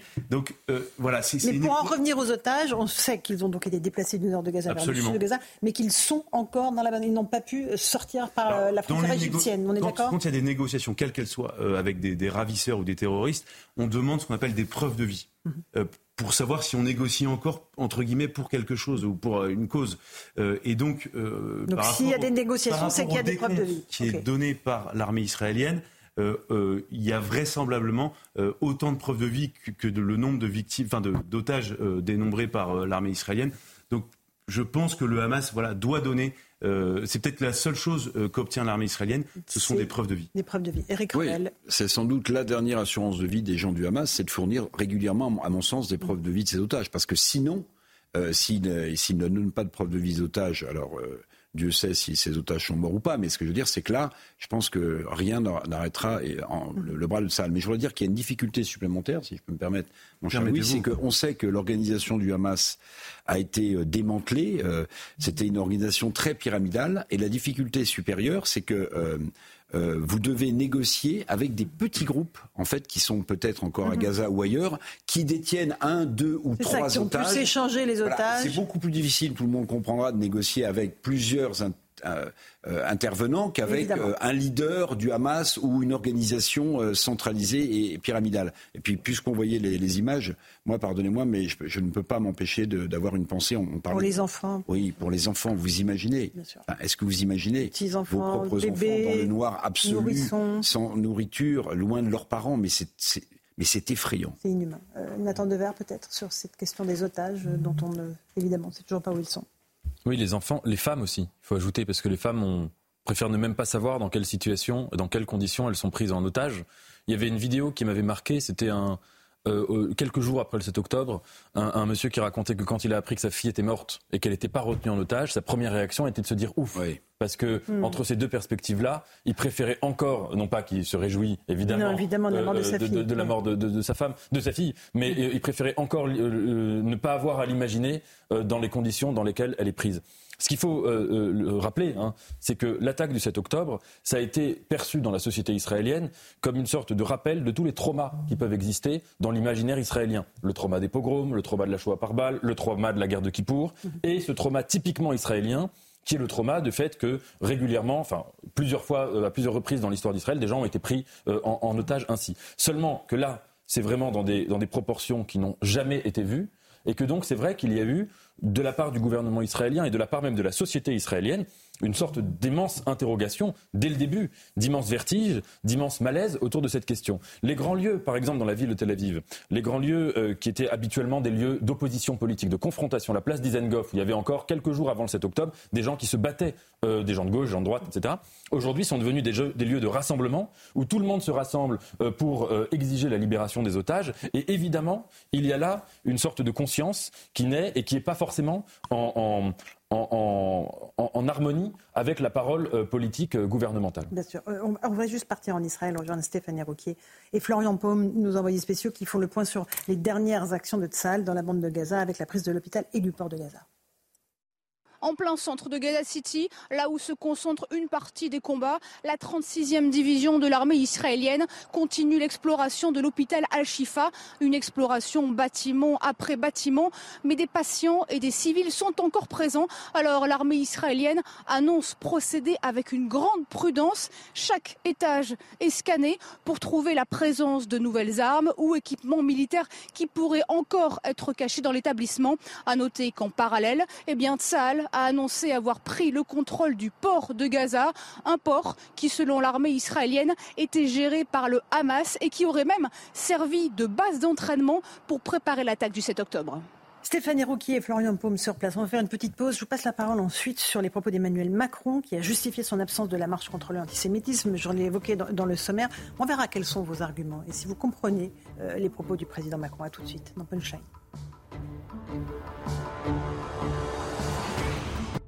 18h16, on se retrouve en direct dans Punchline sur CNews et sur Europe 1. On va revenir sur les propos d'Emmanuel Macron en visite euh, officielle en Suisse. Il a justifié son absence euh, à la marche contre l'antisémitisme. Écoutez ce qu'il a dit et on en débat ensuite. Mais mon rôle n'est pas de faire une marche. Mon rôle est de travailler pour aider à la libération de nos otages, ce que j'ai fait en appelant les responsables politiques qui m'aident à le faire en Israël et au Qatar. Et mon rôle est de continuer à préserver dans cette période l'unité du pays et de ne jamais renvoyer dos à dos les uns et les autres. Et à cet égard, veillons au moment où l'unanimisme semble se faire dans la lutte contre l'antisémitisme, à bien distinguer ces formes. Protéger les Français de confession juive, ça n'est pas mettre au pilori les Français de confession musulmane. Ce que j'ai trop entendu ces derniers jours et ces dernières semaines, c'est le faire au nom de l'universalisme. Voilà, le président Macron qui dit que son rôle n'est pas de manifester, d'autres que lui ont pourtant manifesté, euh, qu'il ne faut pas renvoyer dos à dos les uns les autres. Comment une marche contre le antisémitisme peut, vouloir dire ça Alors voilà, je termine ma phrase et je vous passe la parole à Eric Revel si vous permettez. Absolument Allez-y. Mais pardon, Laurence. Allez-y. Je peux y aller? Allez-y. Merci. Non, là c'est absolument hallucinant. Ne pas renvoyer dos à dos les uns les autres, hein, c'est sa première formule. C'est ça. Bon. Mais précisément en n'y allant pas et en faisant la déclaration qu'il fait suivante, c'est-à-dire euh, je ne voudrais pas que les musulmans le prennent mal, en fait, il renvoie dos à dos la lutte contre l'antisémitisme et la communauté musulmane. C'est exactement, c'est-à-dire que dans le, dans, le, dans le même texte, dans la même prise de parole, mhm. pardonnez-moi, vous avez tout et son contraire. Et c'est à peu près à l'image de la diplomatie française au Proche-Orient depuis des jours et des jours et des jours. Coalition anti-Hamas, vous en souvenez sous les colibets. Je vous passe tous les détails du mhm. cessez-le-feu, de l'appel au président euh, Herzog israélien où il dit non, faites passer le cessez-le-feu, continuez, jusque et y compris au tonnerre. Vous vous souvenez du tonnerre? C'est ce porte-hélicoptère euh, qu'on envoie, euh, c'est un hôpital normalement, quand il est en configuration hôpital. Ce que ne sait pas le chef de l'État quand il dit le bâtiment va sur zone. Il le sait en plus, c'est qu'en fait, le bâtiment n'est pas en configuration euh, hôpital et qu'il ne pourra pas soigner des Gazaouis, puisque le pacha du, du, tonnerre dit, prend la parole sur une chaîne mmh. d'infos, France Info et dit en fait on n'a que quatre places. On n'a que quatre places pour soigner des blessés. Non mais je sais pas si vous voyez. Donc toute la séquence, à mon avis, est, est, par terre et Rapidement, Eric Nolot. Il aurait dû le président de la République aurait dû décréter l'union nationale autour d'une cause indiscutable, la défense et la solidarité avec des milliers et des milliers de nos compatriotes juifs qui vivent dans l'angoisse et la peur. Et il n'y avait pas d'autre chose à faire. Moi, vous savez, comme je commence à être très âgé, ça me rappelle cette phrase qu'on disait, si, si, euh, Eric Revel, euh, on disait dans le camp, il ne faut pas désespérer Billancourt. C'est-à-dire qu'il ne faut pas dire la vérité. Maintenant, il ne faut pas désespérer les banlieues. Excusez-moi, mais un président de la République, un homme d'État, ne gouverne pas en fonction de telle ou telle minorité. Il a donné cette impression en recevant Yacine Bellatar, personnage extrêmement douteux qui est censé représenter les banlieues. C'est vraiment se faire une très piètre image des banlieues. Il à l'Élysée, pas par le président Macron. Mais par, des conseillers. Par des conseillers du Non, mais tout ça, tout ça est catastrophique parce qu'on n'a pas l'impression d'avoir affaire à un homme d'État. On a un peu l'impression d'avoir affaire à un politicien qui louvoie qui, euh, qui essaye de trouver une, une, voie qui n'est pas celle qu'on attend de lui. Allez, rapidement. par ailleurs, l'erreur intellectuelle me paraît absolument fondamentale. Imaginez-vous, donc, pour suivre la logique, si demain il y avait une résurgence euh, d'un antisémitisme d'extrême droite. Imaginez-vous Emmanuel Macron dire Ah ben non, je ne veux pas mettre les uns et les autres dos à dos. Donc c'est très injuste d'accuser euh, je ne sais qui, mm. X ou X catégorie de Français, les Français de souche par exemple, euh, d'être dans un, un antisémitisme d'extrême droite. Donc surtout, je n'irai pas marcher. Cette manière de confessionnaliser la société, de la découper en communautés, c'est la négation de l'universalisme qui est celui de la République. Donc la place du président de la République était évidemment de défendre l'unité de la République et de la nation. Et en mm. plus, je pense qu'il méprise profondément les musulmans comme les quartiers populaires en imaginant que mécaniquement, à raison de leur origine, ils seraient tous violemment antisémites parce que ce dont on parlait, ce n'était pas les préjugés, c'était les actions antisémites. Il y a combien de musulmans en France? Je ne crois pas que tous les musulmans qui soient dans ce pays Évidemment, il doit y en avoir combien? 6, 7, 8 millions. Mm. Ces gens-là ne sont pas tous en train de se jeter sur leurs voisins juifs. Et dans la logique d'Emmanuel Macron, si jamais j'y étais allé, si jamais j'y étais allé, on aurait pu imaginer que je l'ai pointé du doigt. Et c'est au-delà de ça profondément insultant pour tous ceux qui y sont allés et dont je pense que quasiment aucun aucun, ni M. Larcher, ni Mme Braun-Pivet, ni ses deux prédécesseurs présidents de la République, aucun n'y était parce qu'ils voulaient pointer du doigt les musulmans. Bien sûr. Louis Dragnel, rapidement, et Nathan Je trouve qu'en fait, il y a deux confusions euh, très importantes euh, chez Emmanuel Macron. La première, euh, c'est qu'en fait, en parlant de, Français qui pourraient, qui pourraient se voir dos à dos ou alors de voir une France coupée en deux, en fait, il sort de son rôle. Normalement, le président de la République, il n'y a qu'une seule communauté, c'est la communauté nationale. Et en fait, ceux qui sortent de la communauté nationale, son rôle, c'est de les faire revenir. C'est le rôle du président de la République. Et c'est tout son discours de lutte contre le séparatisme. Et il y a une vraie entorse par rapport à l'Emmanuel Macron qu'on a pu entendre dans des discours passés. la deuxième confusion, je pense qu'il confond euh, la position d'équilibre du général de Gaulle et le en même temps. En fait, le, en même temps, Emmanuel Macron donne l'impression qu'il épouse les deux causes, ce qui est totalement impossible. Alors que l'équilibre, ça ne veut pas dire que vous épousez les deux, les deux causes. Et c'est la raison pour laquelle, je trouve, Emmanuel Macron est passé euh, du en même temps, donc où il donne l'impression d'épouser les deux causes, et in fine, il finit par perdre tout le monde. Mhm. C'est-à-dire qu'aujourd'hui, vous, vous avez très peu de Français juifs euh, qui se retrouvent dans le discours d'Emmanuel Macron, et vous avez aussi très peu de musulmans. Et, en fait, il a, et c'est ça qui est dramatique quand vous cherchez à, segmenter les discours en fonction des, des, communautés auxquelles vous voulez parler. Nathan Devers. D'abord, cette marche était digne. Et pour Emmanuel Macron, ce fut une erreur, et même une faute politique, peut-être morale, que de ne pas euh, y être allé. Euh, cette marche, hein, elle a été l'objet d'accusations, d'insinuations avant même qu'elle n'ait lieu, comme quoi c'était une marche ambiguë entre la lutte contre l'antisémitisme en France et la défense d'Israël. On a vu combien il y avait de drapeaux israéliens, c'est-à-dire zéro. Il y avait des drapeaux français. C'était une marche de, de gens, de juifs français et de républicains qui s'inquiétait du sort des juifs français. C'était ça le sujet. C'était pas de parler de la situation au Proche-Orient. Donc ça, c'était la première forme d'accusation. Et deuxièmement, c'était de dire que c'était une marche euh, éventuellement peut-être un peu raciste ou en tout cas euh, euh, ambiguë sur la question. Et on a vu que ce ne fut pas le cas, malgré les, les fake news qui ont pu être répandues ici ou là sur les réseaux sociaux. Ce fut une erreur de la part d'Emmanuel Macron de ne pas y être allé. Et euh, montrant, faisant cela, il, il montre qu'il ne connaît pas la stratégie Jupiter dont il se réclame pourtant. La stratégie Jupiter, inventée par Jacques Pilan pour Mitterrand, c'était pas une stratégie consistant à dire que le président ne descend pas dans la foule. Mitterrand l'a fait au moins deux fois. Il l'a fait au Panthéon quand il a été élu rue Soufflot. Il l'a fait euh, pour la marche de Carpentras qui, était, qui fait allusion. Maintenant, sur le diagnostic, quand Emmanuel Macron dit que la défense euh, euh, des, Juifs de France ne doit pas consister à mettre les musulmans au pilori, je pense que son analyse, je ne suis pas son porte-parole, hein, mais je pense que son analyse consiste à dire que l'antiracisme universel et universaliste, celui qu'on a vu euh, de la de touche pas à mon pote, de de, de, de, l'esprit Black Blamber, cet antiracisme-là aujourd'hui euh, est fragmenté, est menacé, a éventuellement peut-être, en tout cas menacé de disparition. J'espère qu'il n'a pas disparu et que ça, en effet, c'est un vrai danger. L'antiracisme, soit il est total, soit il n'existe pas. Alors euh, c'est bien. On, on, a un dernier mot là-dessus, parce que j'aimerais qu'on avance. Juste qu'on réagit quand même à des actes particuliers. Je trouve que ces actes sont des actes antisémites. Donc, contre nos compatriotes. Oui, point plus, voilà, voilà, contrairement ce qu'a dit euh, très maladroitement, ou euh, peut-être plus que ça, l'imam de la grande mosquée, il dit Mais montrez-moi, mais tous les jours, on peut montrer les, les, stèles, lieu, voilà. les stèles euh, du cimetière. voilà, mais on peut lui organiser une visite s'il n'est pas convaincu. Enfin, tout ça est documenté, ça existe. Allez, j'aimerais qu'on avance parce qu'on on a en ligne Linda Kebab, qui est policière, déléguée nationale unité SGP. Euh, elle, veut réagir à, deux affaires. Euh, d'abord, euh, la libération du policier qui était incarcéré après la mort du jeune Naël.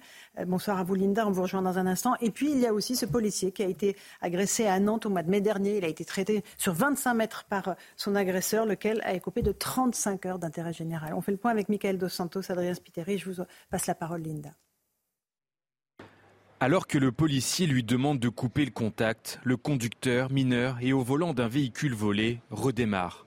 Le fonctionnaire s'accroche à la fenêtre ouverte et traîné sur 25 mètres, il finit par heurter le bitume pour éviter de percuter les véhicules garés sur le bas-côté. Six mois plus tard, malgré la violence du choc et des séquelles au cerveau pour le policier, le chauffard n'a écopé que de 35 heures de travail d'intérêt général. Une sanction incompréhensible pour Maître Jarry, avocat du policier. Je croyais que c'était une blague au début euh, et que j'avais mal entendu euh, la sanction. Ça coûte pas cher euh, de renverser un policier, de, de, pratiquement le tuer. Christophe Lannes, représentant départemental du syndicat SGP Police, condamne le signal négatif envoyé par le tribunal. Donc oui, pour nous c'est un dégoût. Alors quel message cette juge a voulu envoyer à, ce jeune, à, l'ensemble des, gens qui étaient dans dans la dans l'assistance à, l'ensemble de la population. Après l'accident, le conducteur avait mis du temps à reconnaître son erreur. Sa version des faits, livrée lors de l'audience, reste néanmoins surprenante, selon Maître Jarry, avocat du policier. Il ne s'était pas rendu compte que le policier était accroché à la voiture et que euh, finalement, lorsqu'il s'en rend compte, il freine et réaccélère en se disant que comme ça, le policier va pouvoir gentiment descendre euh, et lui continuer son chemin. Selon le policier, la rescolarisation et le comportement exemplaire du prévenu depuis les faits auraient pu jouer en sa faveur. Le parquet a décidé de faire appel. Linda Kebab est avec nous euh, en duplex. Bonsoir, euh, déléguée nationale unité SGP. Euh, ces 35 heures de travaux d'intérêt généraux, ça vous met en colère? Ça, ça vaut pas cher la vie d'un policier aujourd'hui, c'est ça? Ça vaut pas cher la vie d'un policier, ça vaut 35 heures de travaux d'intérêt général, d'autant qu'on sait qu'en France, on a de grandes difficultés pour mettre en application ces tiges. Je vous le donne dans le mille dans un an, Madame Ferrari, on en reparlera peut-être, et je vous dirai que ce jeune homme n'a toujours pas effectué ces 35 heures. Donc au final, c'est gratuit c'est même pas que ça vaut pas cher, c'est que c'est gratuit de s'en prendre à un policier et de, manquer de le tuer. Ce, policier, il est passé à ça du trottoir. Hein. Il a perdu connaissance, il a été laissé pour mort. Euh, vous le savez, vous l'avez vu, vous l'avez dit, euh, il a des séquelles au cerveau. Euh, il aurait pu mourir, évidemment. Pour notre part, évidemment, c'est une tentative d'homicide, mais elle a été requalifiée en violence volontaire. Et puis, bah, on se retrouve avec 35 heures, c'est-à-dire même moins que la peine prévue pour des violences volontaires. Je rappelle que des violences volontaires avec armes, c'est 5 ans, voire 7 ans, puisqu'il s'en est pris à, à un policier. Et pourtant, il s'en sort avec 35 heures. Donc oui, on nous dit tout le temps, la loi, elle est bien faite. Elle est bien faite, mais elle est très difficilement appliquée. Il dit qu'il est très choqué, hein, qu'ils ne se sont pas protégés par la justice, votre collègue. C'est vraiment le sentiment qu'ont tous euh, les policiers aujourd'hui? Euh, on entend régulièrement des collectifs qui crient euh, pas de justice, pas de paix. Bah, en l'occurrence, là, on a les policiers chargés de la paix, les gardiens de la paix sur le terrain au quotidien qui, euh, qui exposent leur vie, qui prennent des risques. Et le jour où ils sont attaqués parce qu'ils sont policiers et qui prennent des risques pour la population, eux, ils n'ont pas de justice. Ils n'ont clairement pas de justice parce que 35 heures, j'ai envie de vous dire, c'est une injure.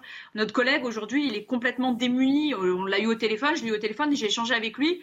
Et euh, il nous dit, moi, j'ai des pertes de mémoire, j'ai des conséquences que je vais garder toute ma vie. J'ai manqué de mourir, je suis traumatisé, j'ai été blessé.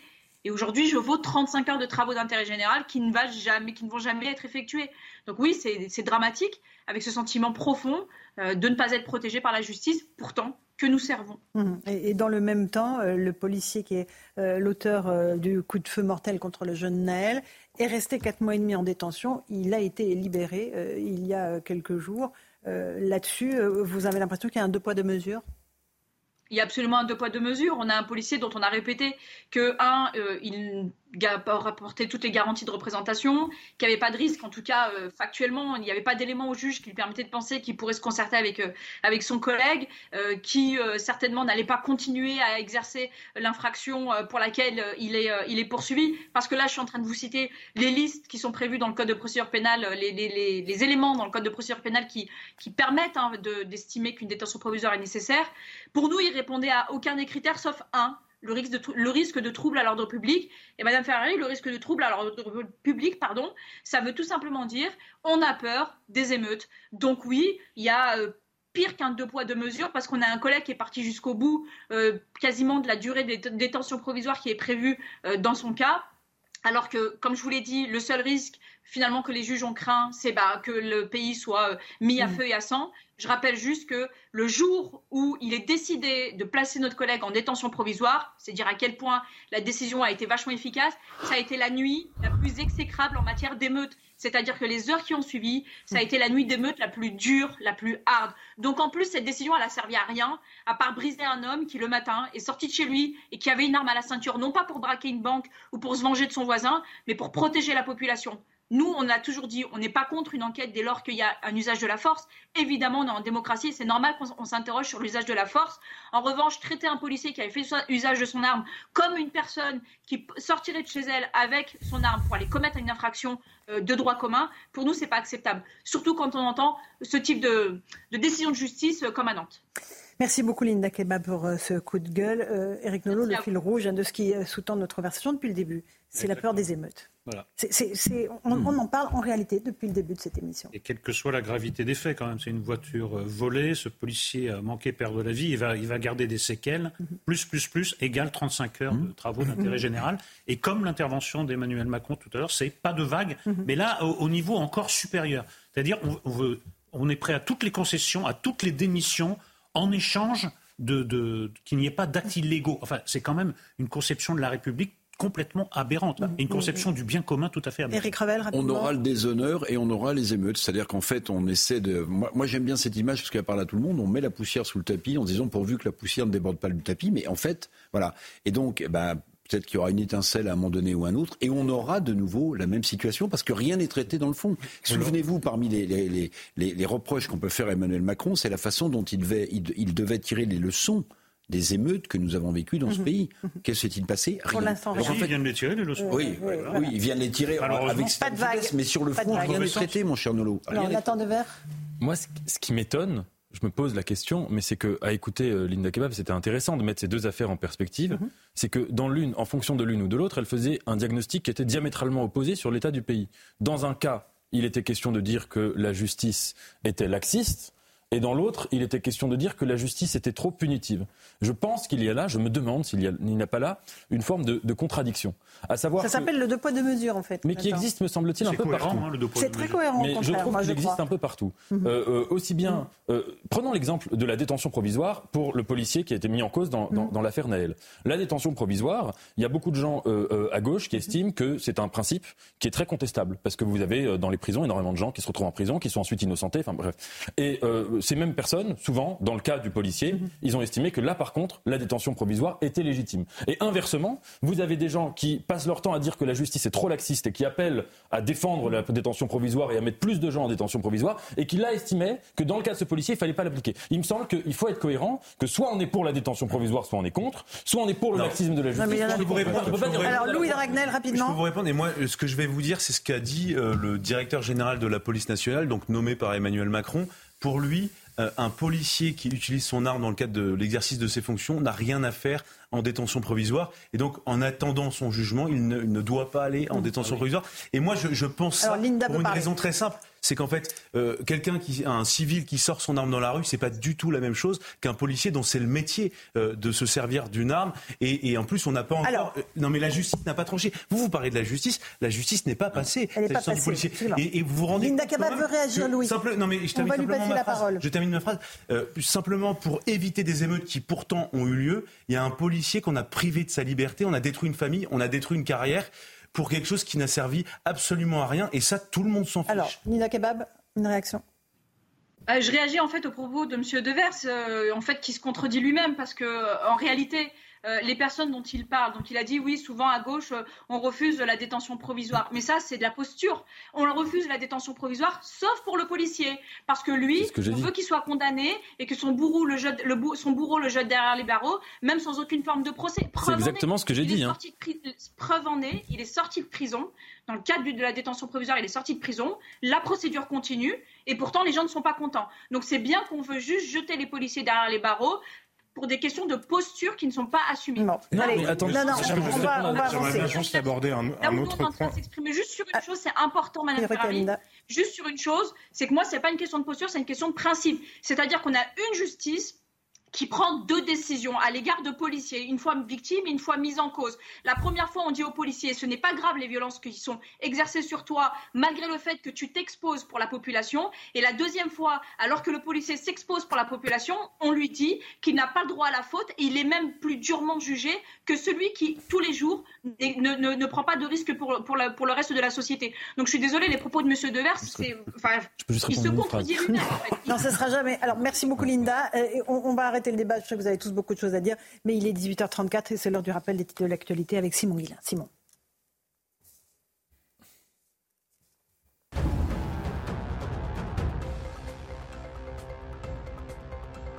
Un soldat israélien a été tué. Une attaque menée par trois assaillants sur un barrage qui sépare Jérusalem de la Cisjordanie. Cette attaque a été menée pour venger le sang des martyrs de Gaza, affirme le groupe terroriste. L'opération de l'armée israélienne se poursuit à l'hôpital Al-Shifa. Des fusils, des grenades et des équipements militaires ont été trouvés sur place. Le Hamas affirme que Tzal a détruit des services de cet hôpital qui est le plus grand de la bande de Gaza. Selon l'État hébreu, l'hôpital Al-Shifa est utilisé comme une véritable base militaire par les terroristes. Et puis Israël annonce aujourd'hui avoir pris le contrôle du port de Gaza. Selon Tzal, les militaires l'utilisaient comme un centre d'entraînement pour ses forces de commando naval. Afin d'exécuter des attaques terroristes, le port de Gaza est un petit port de pêche dont l'activité est limitée par le blocus imposé par Israël à Gazaland. Merci beaucoup Simon Guillain. Une petite pause. On se retrouve dans un instant sur Europe 1 et sur CNews. On va continuer nos débats. On va reparler de ce qui se passe en Israël et dans la bande de Gaza, à la lumière aussi de ce que disait le général de Gaulle. Vous en parliez, Nathan Dever. On va euh, recevoir Jean-Luc Barré qui a écrit euh, un magnifique livre sur de Gaulle. On entendra ce que disait de Gaulle sur l'état d'Israël. A tout de suite dans un instant dans Punchline. 18h40, on se retrouve en direct dans Punchline sur CNews et sur Europe 1 avec Jean-Luc Barré. Bonsoir, monsieur Barré, auteur de ce livre extraordinaire, le premier tome de De Gaulle, Une vie, l'homme de personne, 1890-1944 aux éditions Grasset. Euh, et on va revenir avec vous sur ce que disait euh, le général De Gaulle de l'État d'Israël, de ses relations euh, avec l'État d'Israël, parce qu'évidemment, on retient un certain nombre de choses dans les, dans les phrases qu'il a prononcées. on va écouter deux archives de l'INA, parce que c'est toujours extrêmement porteur de sens. Et puis, les mots qu'il prononce sont quasi prémonitoires quand on, voit ce qui se déroule aujourd'hui, évidemment, euh, en Israël. Écoutons d'abord le premier extrait. C'est en 1967. Le général, dans une conférence de presse à l'Élysée, évoque ce qu'il a dit au ministre des Affaires étrangères israélien, qui s'appelait M. Eban. Si Israël est attaqué, lui dis-je alors en substance, nous ne le laisserons pas détruire. Mais si vous attaquez, nous condamnerons votre initiative. Certes, malgré l'infériorité numérique de votre population, étant donné que vous êtes beaucoup mieux organisés, beaucoup plus rassemblés, beaucoup mieux armés que les Arabes, je ne doute pas que, le cas échéant, vous remporteriez des succès militaires. Mais ensuite, vous vous trouveriez engagé sur le terrain et au point de vue international, dans des difficultés grandissantes, d'autant plus que la guerre en Orient ne peut pas manquer d'augmenter dans le monde une tension déplorable et d'avoir des conséquences très malencontreuses pour beaucoup de pays, si bien que c'est à vous, devenus des conquérants, qu'on en attribuerait peu à peu les inconvénients. Voilà pour cette archive du général de Gaulle en 1967. Le diagnostic n'a pas pris une ride, Jean-Luc Barré. Non, enfin d'abord, c'était pas un ennemi d'Israël. Hein. Je veux dire, c'est même un ami des, Juifs. Je tiens à le rappeler parce que euh, on interprète toujours cette fameuse phrase qu'on n'a pas entendue, mais que l'on connaît sur peuple d'élite, sur de lui et dominateur. Je montre dans ce livre d'ailleurs que dès 1940, à Londres, il a des relations avec les représentants de l'agence juive qui défend les intérêts de, la communauté en Angleterre. Donc il est très, très en lien d'ailleurs avec Albert Cohen qui était le représentant de cette agence. Il a été très sensible tout de suite à ce qui se passait contre les mm. Juifs en France, contrairement à ce qu'on a pu dire aussi, donc il n'a pas été indifférent. Mais je crois qu'il y a un doute quand même fondamental, euh, je l'aborderai dans le, dans le troisième volume de la biographie, sur la création de l'État d'Israël chez De Gaulle. Je pense qu'il y a une question qui, qui se pose. Mm-hmm. Euh, et, et c'est ce à quoi renvoie d'ailleurs cet extrait. Et il y a une responsabilité d'Israël du fait même de la création de cet État par rapport au, peuple environnant. Et puis il y a la question évidemment de la colonisation ensuite. Euh, il y a évidemment aussi cette phrase où il évoque le peuple sûr de lui. Euh, le peuple d'élite sûr de lui dominateur, ça ne résume pas la pensée du général. Non, d'ailleurs, il, a dit hein. à son fils à ce moment-là, j'aurais bien aimé pouvoir en dire autant du peuple français. Donc ça, ça veut bien dire, c'est pas péjoratif. Mais ça veut dire que simplement, ce côté dominateur, euh, le peuple d'élite, c'est quand même une reconnaissance de, de ce qu'est le peuple juif et en l'occurrence peut-être aussi l'État d'Israël, mais en tout cas, euh, il y a une responsabilité. Et dominateur, ça veut dire qu'on domine qui? En l'occurrence, on domine des peuples vulnérables. Donc, euh, je rappelle aussi d'ailleurs qu'à son arrivée au pouvoir en 1958, il se trouve que les Israéliens étaient très introduits, et beaucoup d'officiers israéliens étaient devenus des conseillers de la défense française et il leur a demandé de partir. Euh, de l'indépendance de la France, simplement, ce n'était pas une défiance particulière. Et puis, évidemment, il a aussi euh, fait en sorte que des livraisons d'armes n'aient pas lieu à ce moment-là. On sait très bien qu'il a gelé un certain nombre de, euh, d'armes qui devaient aller euh, en, Israël. Donc il a, il a au fond à ce moment-là, il est conscient du danger qui va s'installer par, par la colonisation. C'est ça le lentille du général, et que, euh, évidemment, tout ça va se vérifier largement. Et, sur la, il dit, voilà, si Israël attaque, attention, la pression dans le monde entier va grandir. Oui, il connaît bien. C'est vraiment ce à quoi on assiste aujourd'hui. Oui, c'est ça. En fait, il connaît bien parce qu'il a été, il a été au Liban, il a été en Syrie, il a été euh, en Palestine dans les années 30, donc il connaît très bien la complexité de ce monde-là. Il faut jamais oublier chez De Gaulle la vision aussi.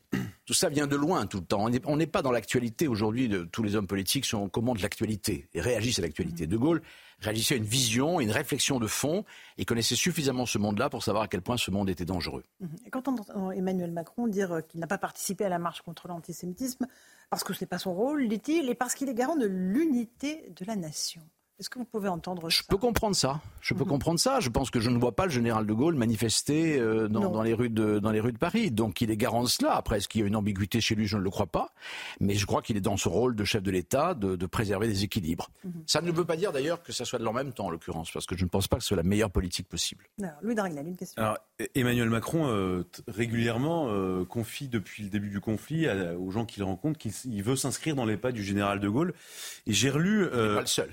J'ai relu la page 1491 des Mémoires du général de Gaulle et il dit euh, nous n'avons hein. aucune euh, non, nous n'avons aucune raison de prendre parti quels que soient les sentiments on ne recouvrera pas la paix avant très longtemps est-ce qu'il n'y a pas quand même une différence entre euh, le général de Gaulle qui dit qu'il ne faut pas prendre parti et un Emmanuel Macron dont on a l'impression qu'il qu'il veut montrer qu'il prend parti un peu pour les deux? C'est un peu le sentiment qu'on a. Et, c'est pour ça qu'on se retrouve, il se retrouve dans cette impasse. Oui, parce que, enfin, quand vous écoutez la conférence de presse du général, il prend parti. Il dit clairement les choses, donc on n'est pas dans l'en même temps, on ne peut pas ménager tout le monde à la fois. Il, il, appelle, encore une fois, Israël à prendre ses responsabilités par rapport à un conflit qui ne peut que dégénérer. Donc c'est tout à fait différent. Dans le gaullisme, il n'y a pas de l'en même temps. Il y a un moment donné, il y a un choix. C'est le 10 juin 40, il n'y a pas d'en même temps. Il y a, il y a un mm-hmm. combat qui est très clair.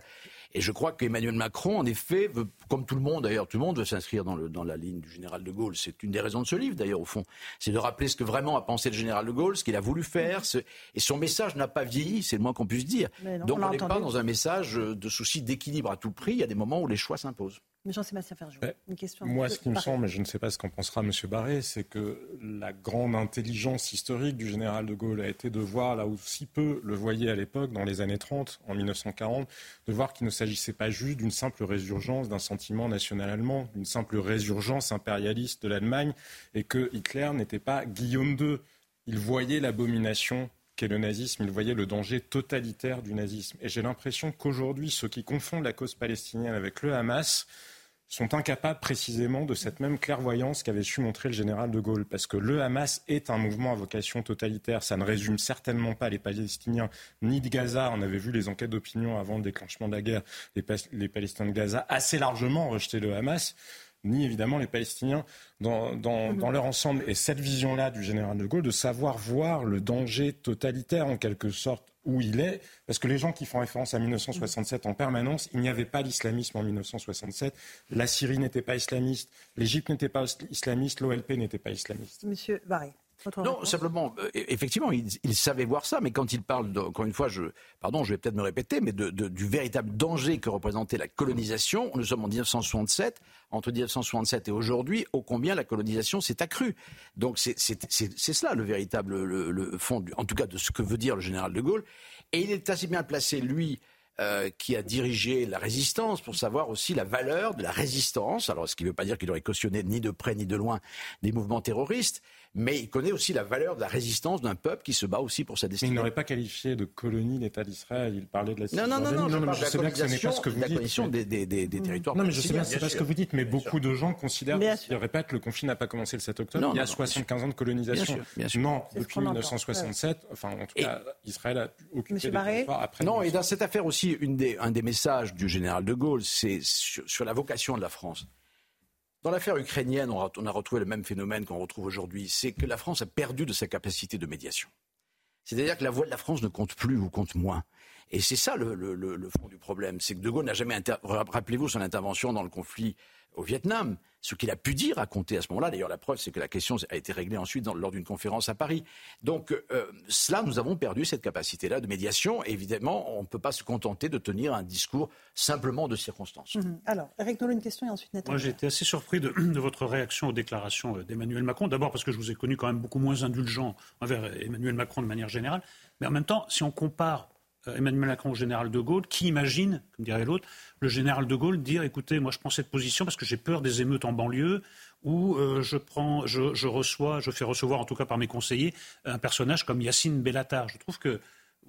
Qu'est-ce que j'ai dit sur me... En quoi j'étais indulgent à l'égard d'Emmanuel Macron vous, vous, dites au fond, je comprends sa position, euh, il est garant de l'Union nationale. Moi, je, je, je n'appelle pas ça le garant de l'Union nationale. J'appelle ça céder à une forme de pression de la rue, la rue de banlieue, pour être beaucoup plus précis, et ensuite pousser la compromission jusqu'à recevoir un personnage aussi douteux que Yacine Bellatar pour lui demander son avis. Enfin, vous imaginez le général de Gaulle dans ces deux situations? Non, non. Moi, je ne le crois pas. La question m'a été posée de savoir si sa place était dans la manifestation euh, de, de C'est la dimanche. même question. Bah, euh, après, ce qu'il peut faire, il, je crois que le problème de ce président de la République, et en cela, il s'éloigne évidemment énormément du général de Gaulle, c'est qu'il réagit de manière très imprévisible et, Ah, et très confuse. Ah, Euh, voilà, c'est ça que je veux dire. Mais Ah, c'est oui. clair. Mais je répondais simplement à une question Ah, oui, posée sur- sur, sur le fait que- euh, je ne crois pas que le rôle du président de la République soit d'aller marcher dans les rues, euh, sauf évidemment un événement encore plus grave. Bien sûr. Mais il est quand même très grave cet événement. Mais Non, bien sûr qu'il est grave. Mais, mais bien sûr, vous n'avez pas. Je, 1200 actes antisémites, si c'est pas assez. mais euh, évidemment, j'ai 1500. pris soin de vous rappeler. 1500, bah ouais, non, 1500. j'ai pris soin de vous rappeler à quel point euh, le général de Gaulle sur ces questions-là était euh, intraitable sur les questions de l'antisémitisme. Ça ne veut pas dire pour autant qu'il serait allé manifester, mais j'en sais strictement rien. Alors, Nathan Devers, une question. Moi, j'avais une question à vous poser sur. Vous parliez de la vocation de la France. Est-ce que c'est pas aussi la position de la France, en dehors de la responsabilité personnelle d'Emmanuel Macron, qui a évolué? Ce que j'entends par là, c'est que chaque fois qu'un président essaye de s'inscrire dans cette ligne gaulienne euh, de l'équilibre, eh bien, euh, ça ne marche pas toujours. Si on regarde par exemple aux relations, les relations entre la France et les pays arabes, on peut voir que euh, Jacques Chirac encore pouvait, euh, quand il a rétabli euh, des relations euh, cordiales, amicales avec l'Algérie, ça pouvait fonctionner, ça pouvait créer une grande amitié. On se souvient des scènes de Liesse où il était accueilli comme un héros à Alger, à Oran, etc. Quand il a dit la fameuse phrase sur euh, Go back to my plane, pareil, il a été accueilli comme un héros euh, en, en- en Palestine. Et Emmanuel Macron, qui a essayé, par exemple, sur la question algérienne et sur la question palestinienne, de faire exactement les deux choses, c'est-à-dire il a imité Jacques Chirac en allant même plus loin que lui, en parlant de crimes contre l'humanité sur la colonisation. Ça n'a servi à rien. Il a été relativement mal accueilli, euh, notamment à Oran, quand il a été euh, euh, insulté quand il, a, quand, quand il a visité Oran. Les relations avec l'Algérie sont aujourd'hui très mauvaises. Quand il a imité Jacques Chirac euh, pour, pour dire à Jérusalem, on en parlait tout à l'heure, euh, pour faire exactement la même scène au même endroit, euh, ça n'a pas marché non plus. Est-ce qu'en dehors de la volonté présidentielle, il n'y a pas aussi la position de la France qui a, qui a profondément changé? Non, je crois qu'il y a, euh, pour avoir travaillé avec Jacques Chirac, euh, je peux vous dire que il- Chirac avait des convictions très fortes dans un certain nombre de domaines, pas dans tous d'ailleurs, mais et il avait une, connaissance, j'allais dire presque intime de ces peuples et de cette histoire-là. Donc quand il dit euh, la relation qu'il a créée avec l'Algérie, le choix qu'il a fait de ne pas partir en guerre en Irak, c'est pas des choix de circonstances, c'est pas des choix opportunistes. Et donc il y avait une sorte de légitimité à dire ce qu'il a dit, donc il était cru d'une certaine manière par ces peuples-là. Euh, Emmanuel Macron sur l'Algérie a dit en effet, a parlé de la colonisation comme d'un crime contre l'humanité, ensuite s'est attaqué au gouvernement algérien en, essayant de le culpabiliser. Donc on est dans, encore une fois dans un discours qui n'est pas cohérent et qui chez lui ne vient pas d'une expérience particulière de ces peuples-là. On est sur une sensibilité très particulière. Donc, et Chirac savait ça et comprenait ça, et le général de Gaulle aussi, euh, en tout cas pour ce qui concerne les peuples du Moyen-Orient. Euh, Jean-Luc Barret, dans votre livre De Gaulle, une vie, vous rappelez que Charles de Gaulle défendait les Juifs de son gouvernement. À un moment, Oui. un de ses collaborateurs, M. Oui. Georges Boris, a été interdit euh, d'entrer dans son bureau par un général, par son chef d'état-major. Et il lui a dit, eh bien, M. Georges Boris est peut-être juif, partisan de M. Blum et de bien d'autres choses, mais je ne vois qu'une chose, c'est que c'est un Français qui s'est engagé pour combattre à 52 ans. Et ça me suffit. Je ne connais que deux catégories de Français, ceux qui ont fait leur devoir et ceux qui ne le font pas. Monsieur Georges Boris a fait son devoir, il a sa place ici. Voilà, on est au-delà de- de- des communautés, on est au-delà des religions, on est dans une, dans une idée de la nation et du service de la France. Est-ce que cette idée-là n'est pas dépassée aujourd'hui? Ben, si elle est dépassée, c'est dommage. C'est peut-être l'origine de tous nos problèmes. C'est peut-être l'origine de tous les malentendus. C'est l'origine de toutes les crispations, puisqu'il n'y a plus de fédérateur. Il n'y a plus un homme qui soit capable d'incarner la nation dans sa diversité. Parce qu'on ne peut pas réduire la France à telle ou telle communauté tout de même. Il, y a une, France qui est composée, qui est faite d'une certaine histoire. Il y a une France d'avant la colonisation, il y a une, phrase, une France sous la colonisation, il y a une France aussi d'après la colonisation, et on sait bien aujourd'hui ce que ça peut produire. Mais tout ça fait partie d'une histoire collective, et je pense que le, président de la République, en tout cas le général de Gaulle, et il l'a fait d'ailleurs avant même d'être président, puisqu'il l'a fait durant la période de la France libre, a su rassembler au-delà des, des diversités politiques, religieuses, euh, et de toute origine d'ailleurs. Ce que vous racontez très bien dans ce livre, c'est à la fois la vision qu'il avait pour notre pays, mais pour l'équilibre dans le monde aussi. Et là-dessus, il avait une vision très particulière. Oui, par exemple, si, si euh, je prends la- le cas de la relation avec la Russie, qui est un, un débat qu'on a eu évidemment au moment de l'affaire d'Ukraine, et l'affaire d'Ukraine qui continue au passage, même si on en parle moins. Euh, il a toujours défendu l'idée que, euh, d'abord, on ne devait pas faire l'Europe contre la Russie. C'est une phrase à laquelle il faut réfléchir, parce que je crois qu'on a fait exactement le contraire.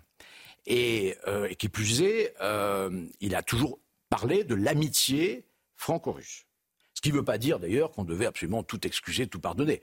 Je rappelle que lui a traité avec Staline, bon, euh, mais il a traité non pas avec Staline, il a traité. D'ailleurs, il parlait jamais du RSS, il parlait toujours de Russie.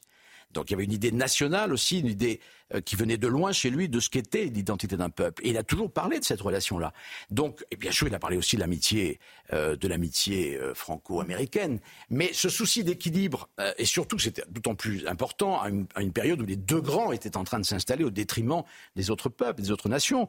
Et donc, il a essayé de trouver effectivement, cette, vous parliez de la vocation de la France, et cette vocation de médiation qui permettait à la France d'exister dans les meilleures conditions possibles. Ce qui a été le cas évidemment du, du temps du général, qui sans doute avait conscience que la France n'était plus la grande puissance qu'elle avait été, mais qu'elle avait tout de même un destin, qu'elle avait une histoire, qu'elle avait une parole, et que cette parole pouvait être entendue par les autres peuples. De Gaulle, une vie aux éditions Grasset, c'est le premier tome de Jean-Luc Barré. C'est à mettre sous tous les sapins de Noël Oui. euh, si euh, vous êtes des amateurs, parce que c'est absolument admirable. Merci beaucoup d'être venu ce soir. Temple Merci à. Merci à tous d'avoir participé à cette émission. Merci à nos auditeurs et téléspectateurs. Vous êtes de plus en plus nombreux à nous écouter, à la fois sur CNews et sur Europe 1. Merci à vous de votre confiance. Merci à toutes les équipes qui fabriquent avec moi cette émission. Je pense à David Pujol et Marie-Lise Chevalier. On est très heureux d'être avec vous euh, en votre compagnie tous les soirs. Bonne soirée à vous sur euh, CNews et sur Europe 1. Europe 1, Hélène Zelani. CNews, Christine Kelly. Bonne soirée à vous.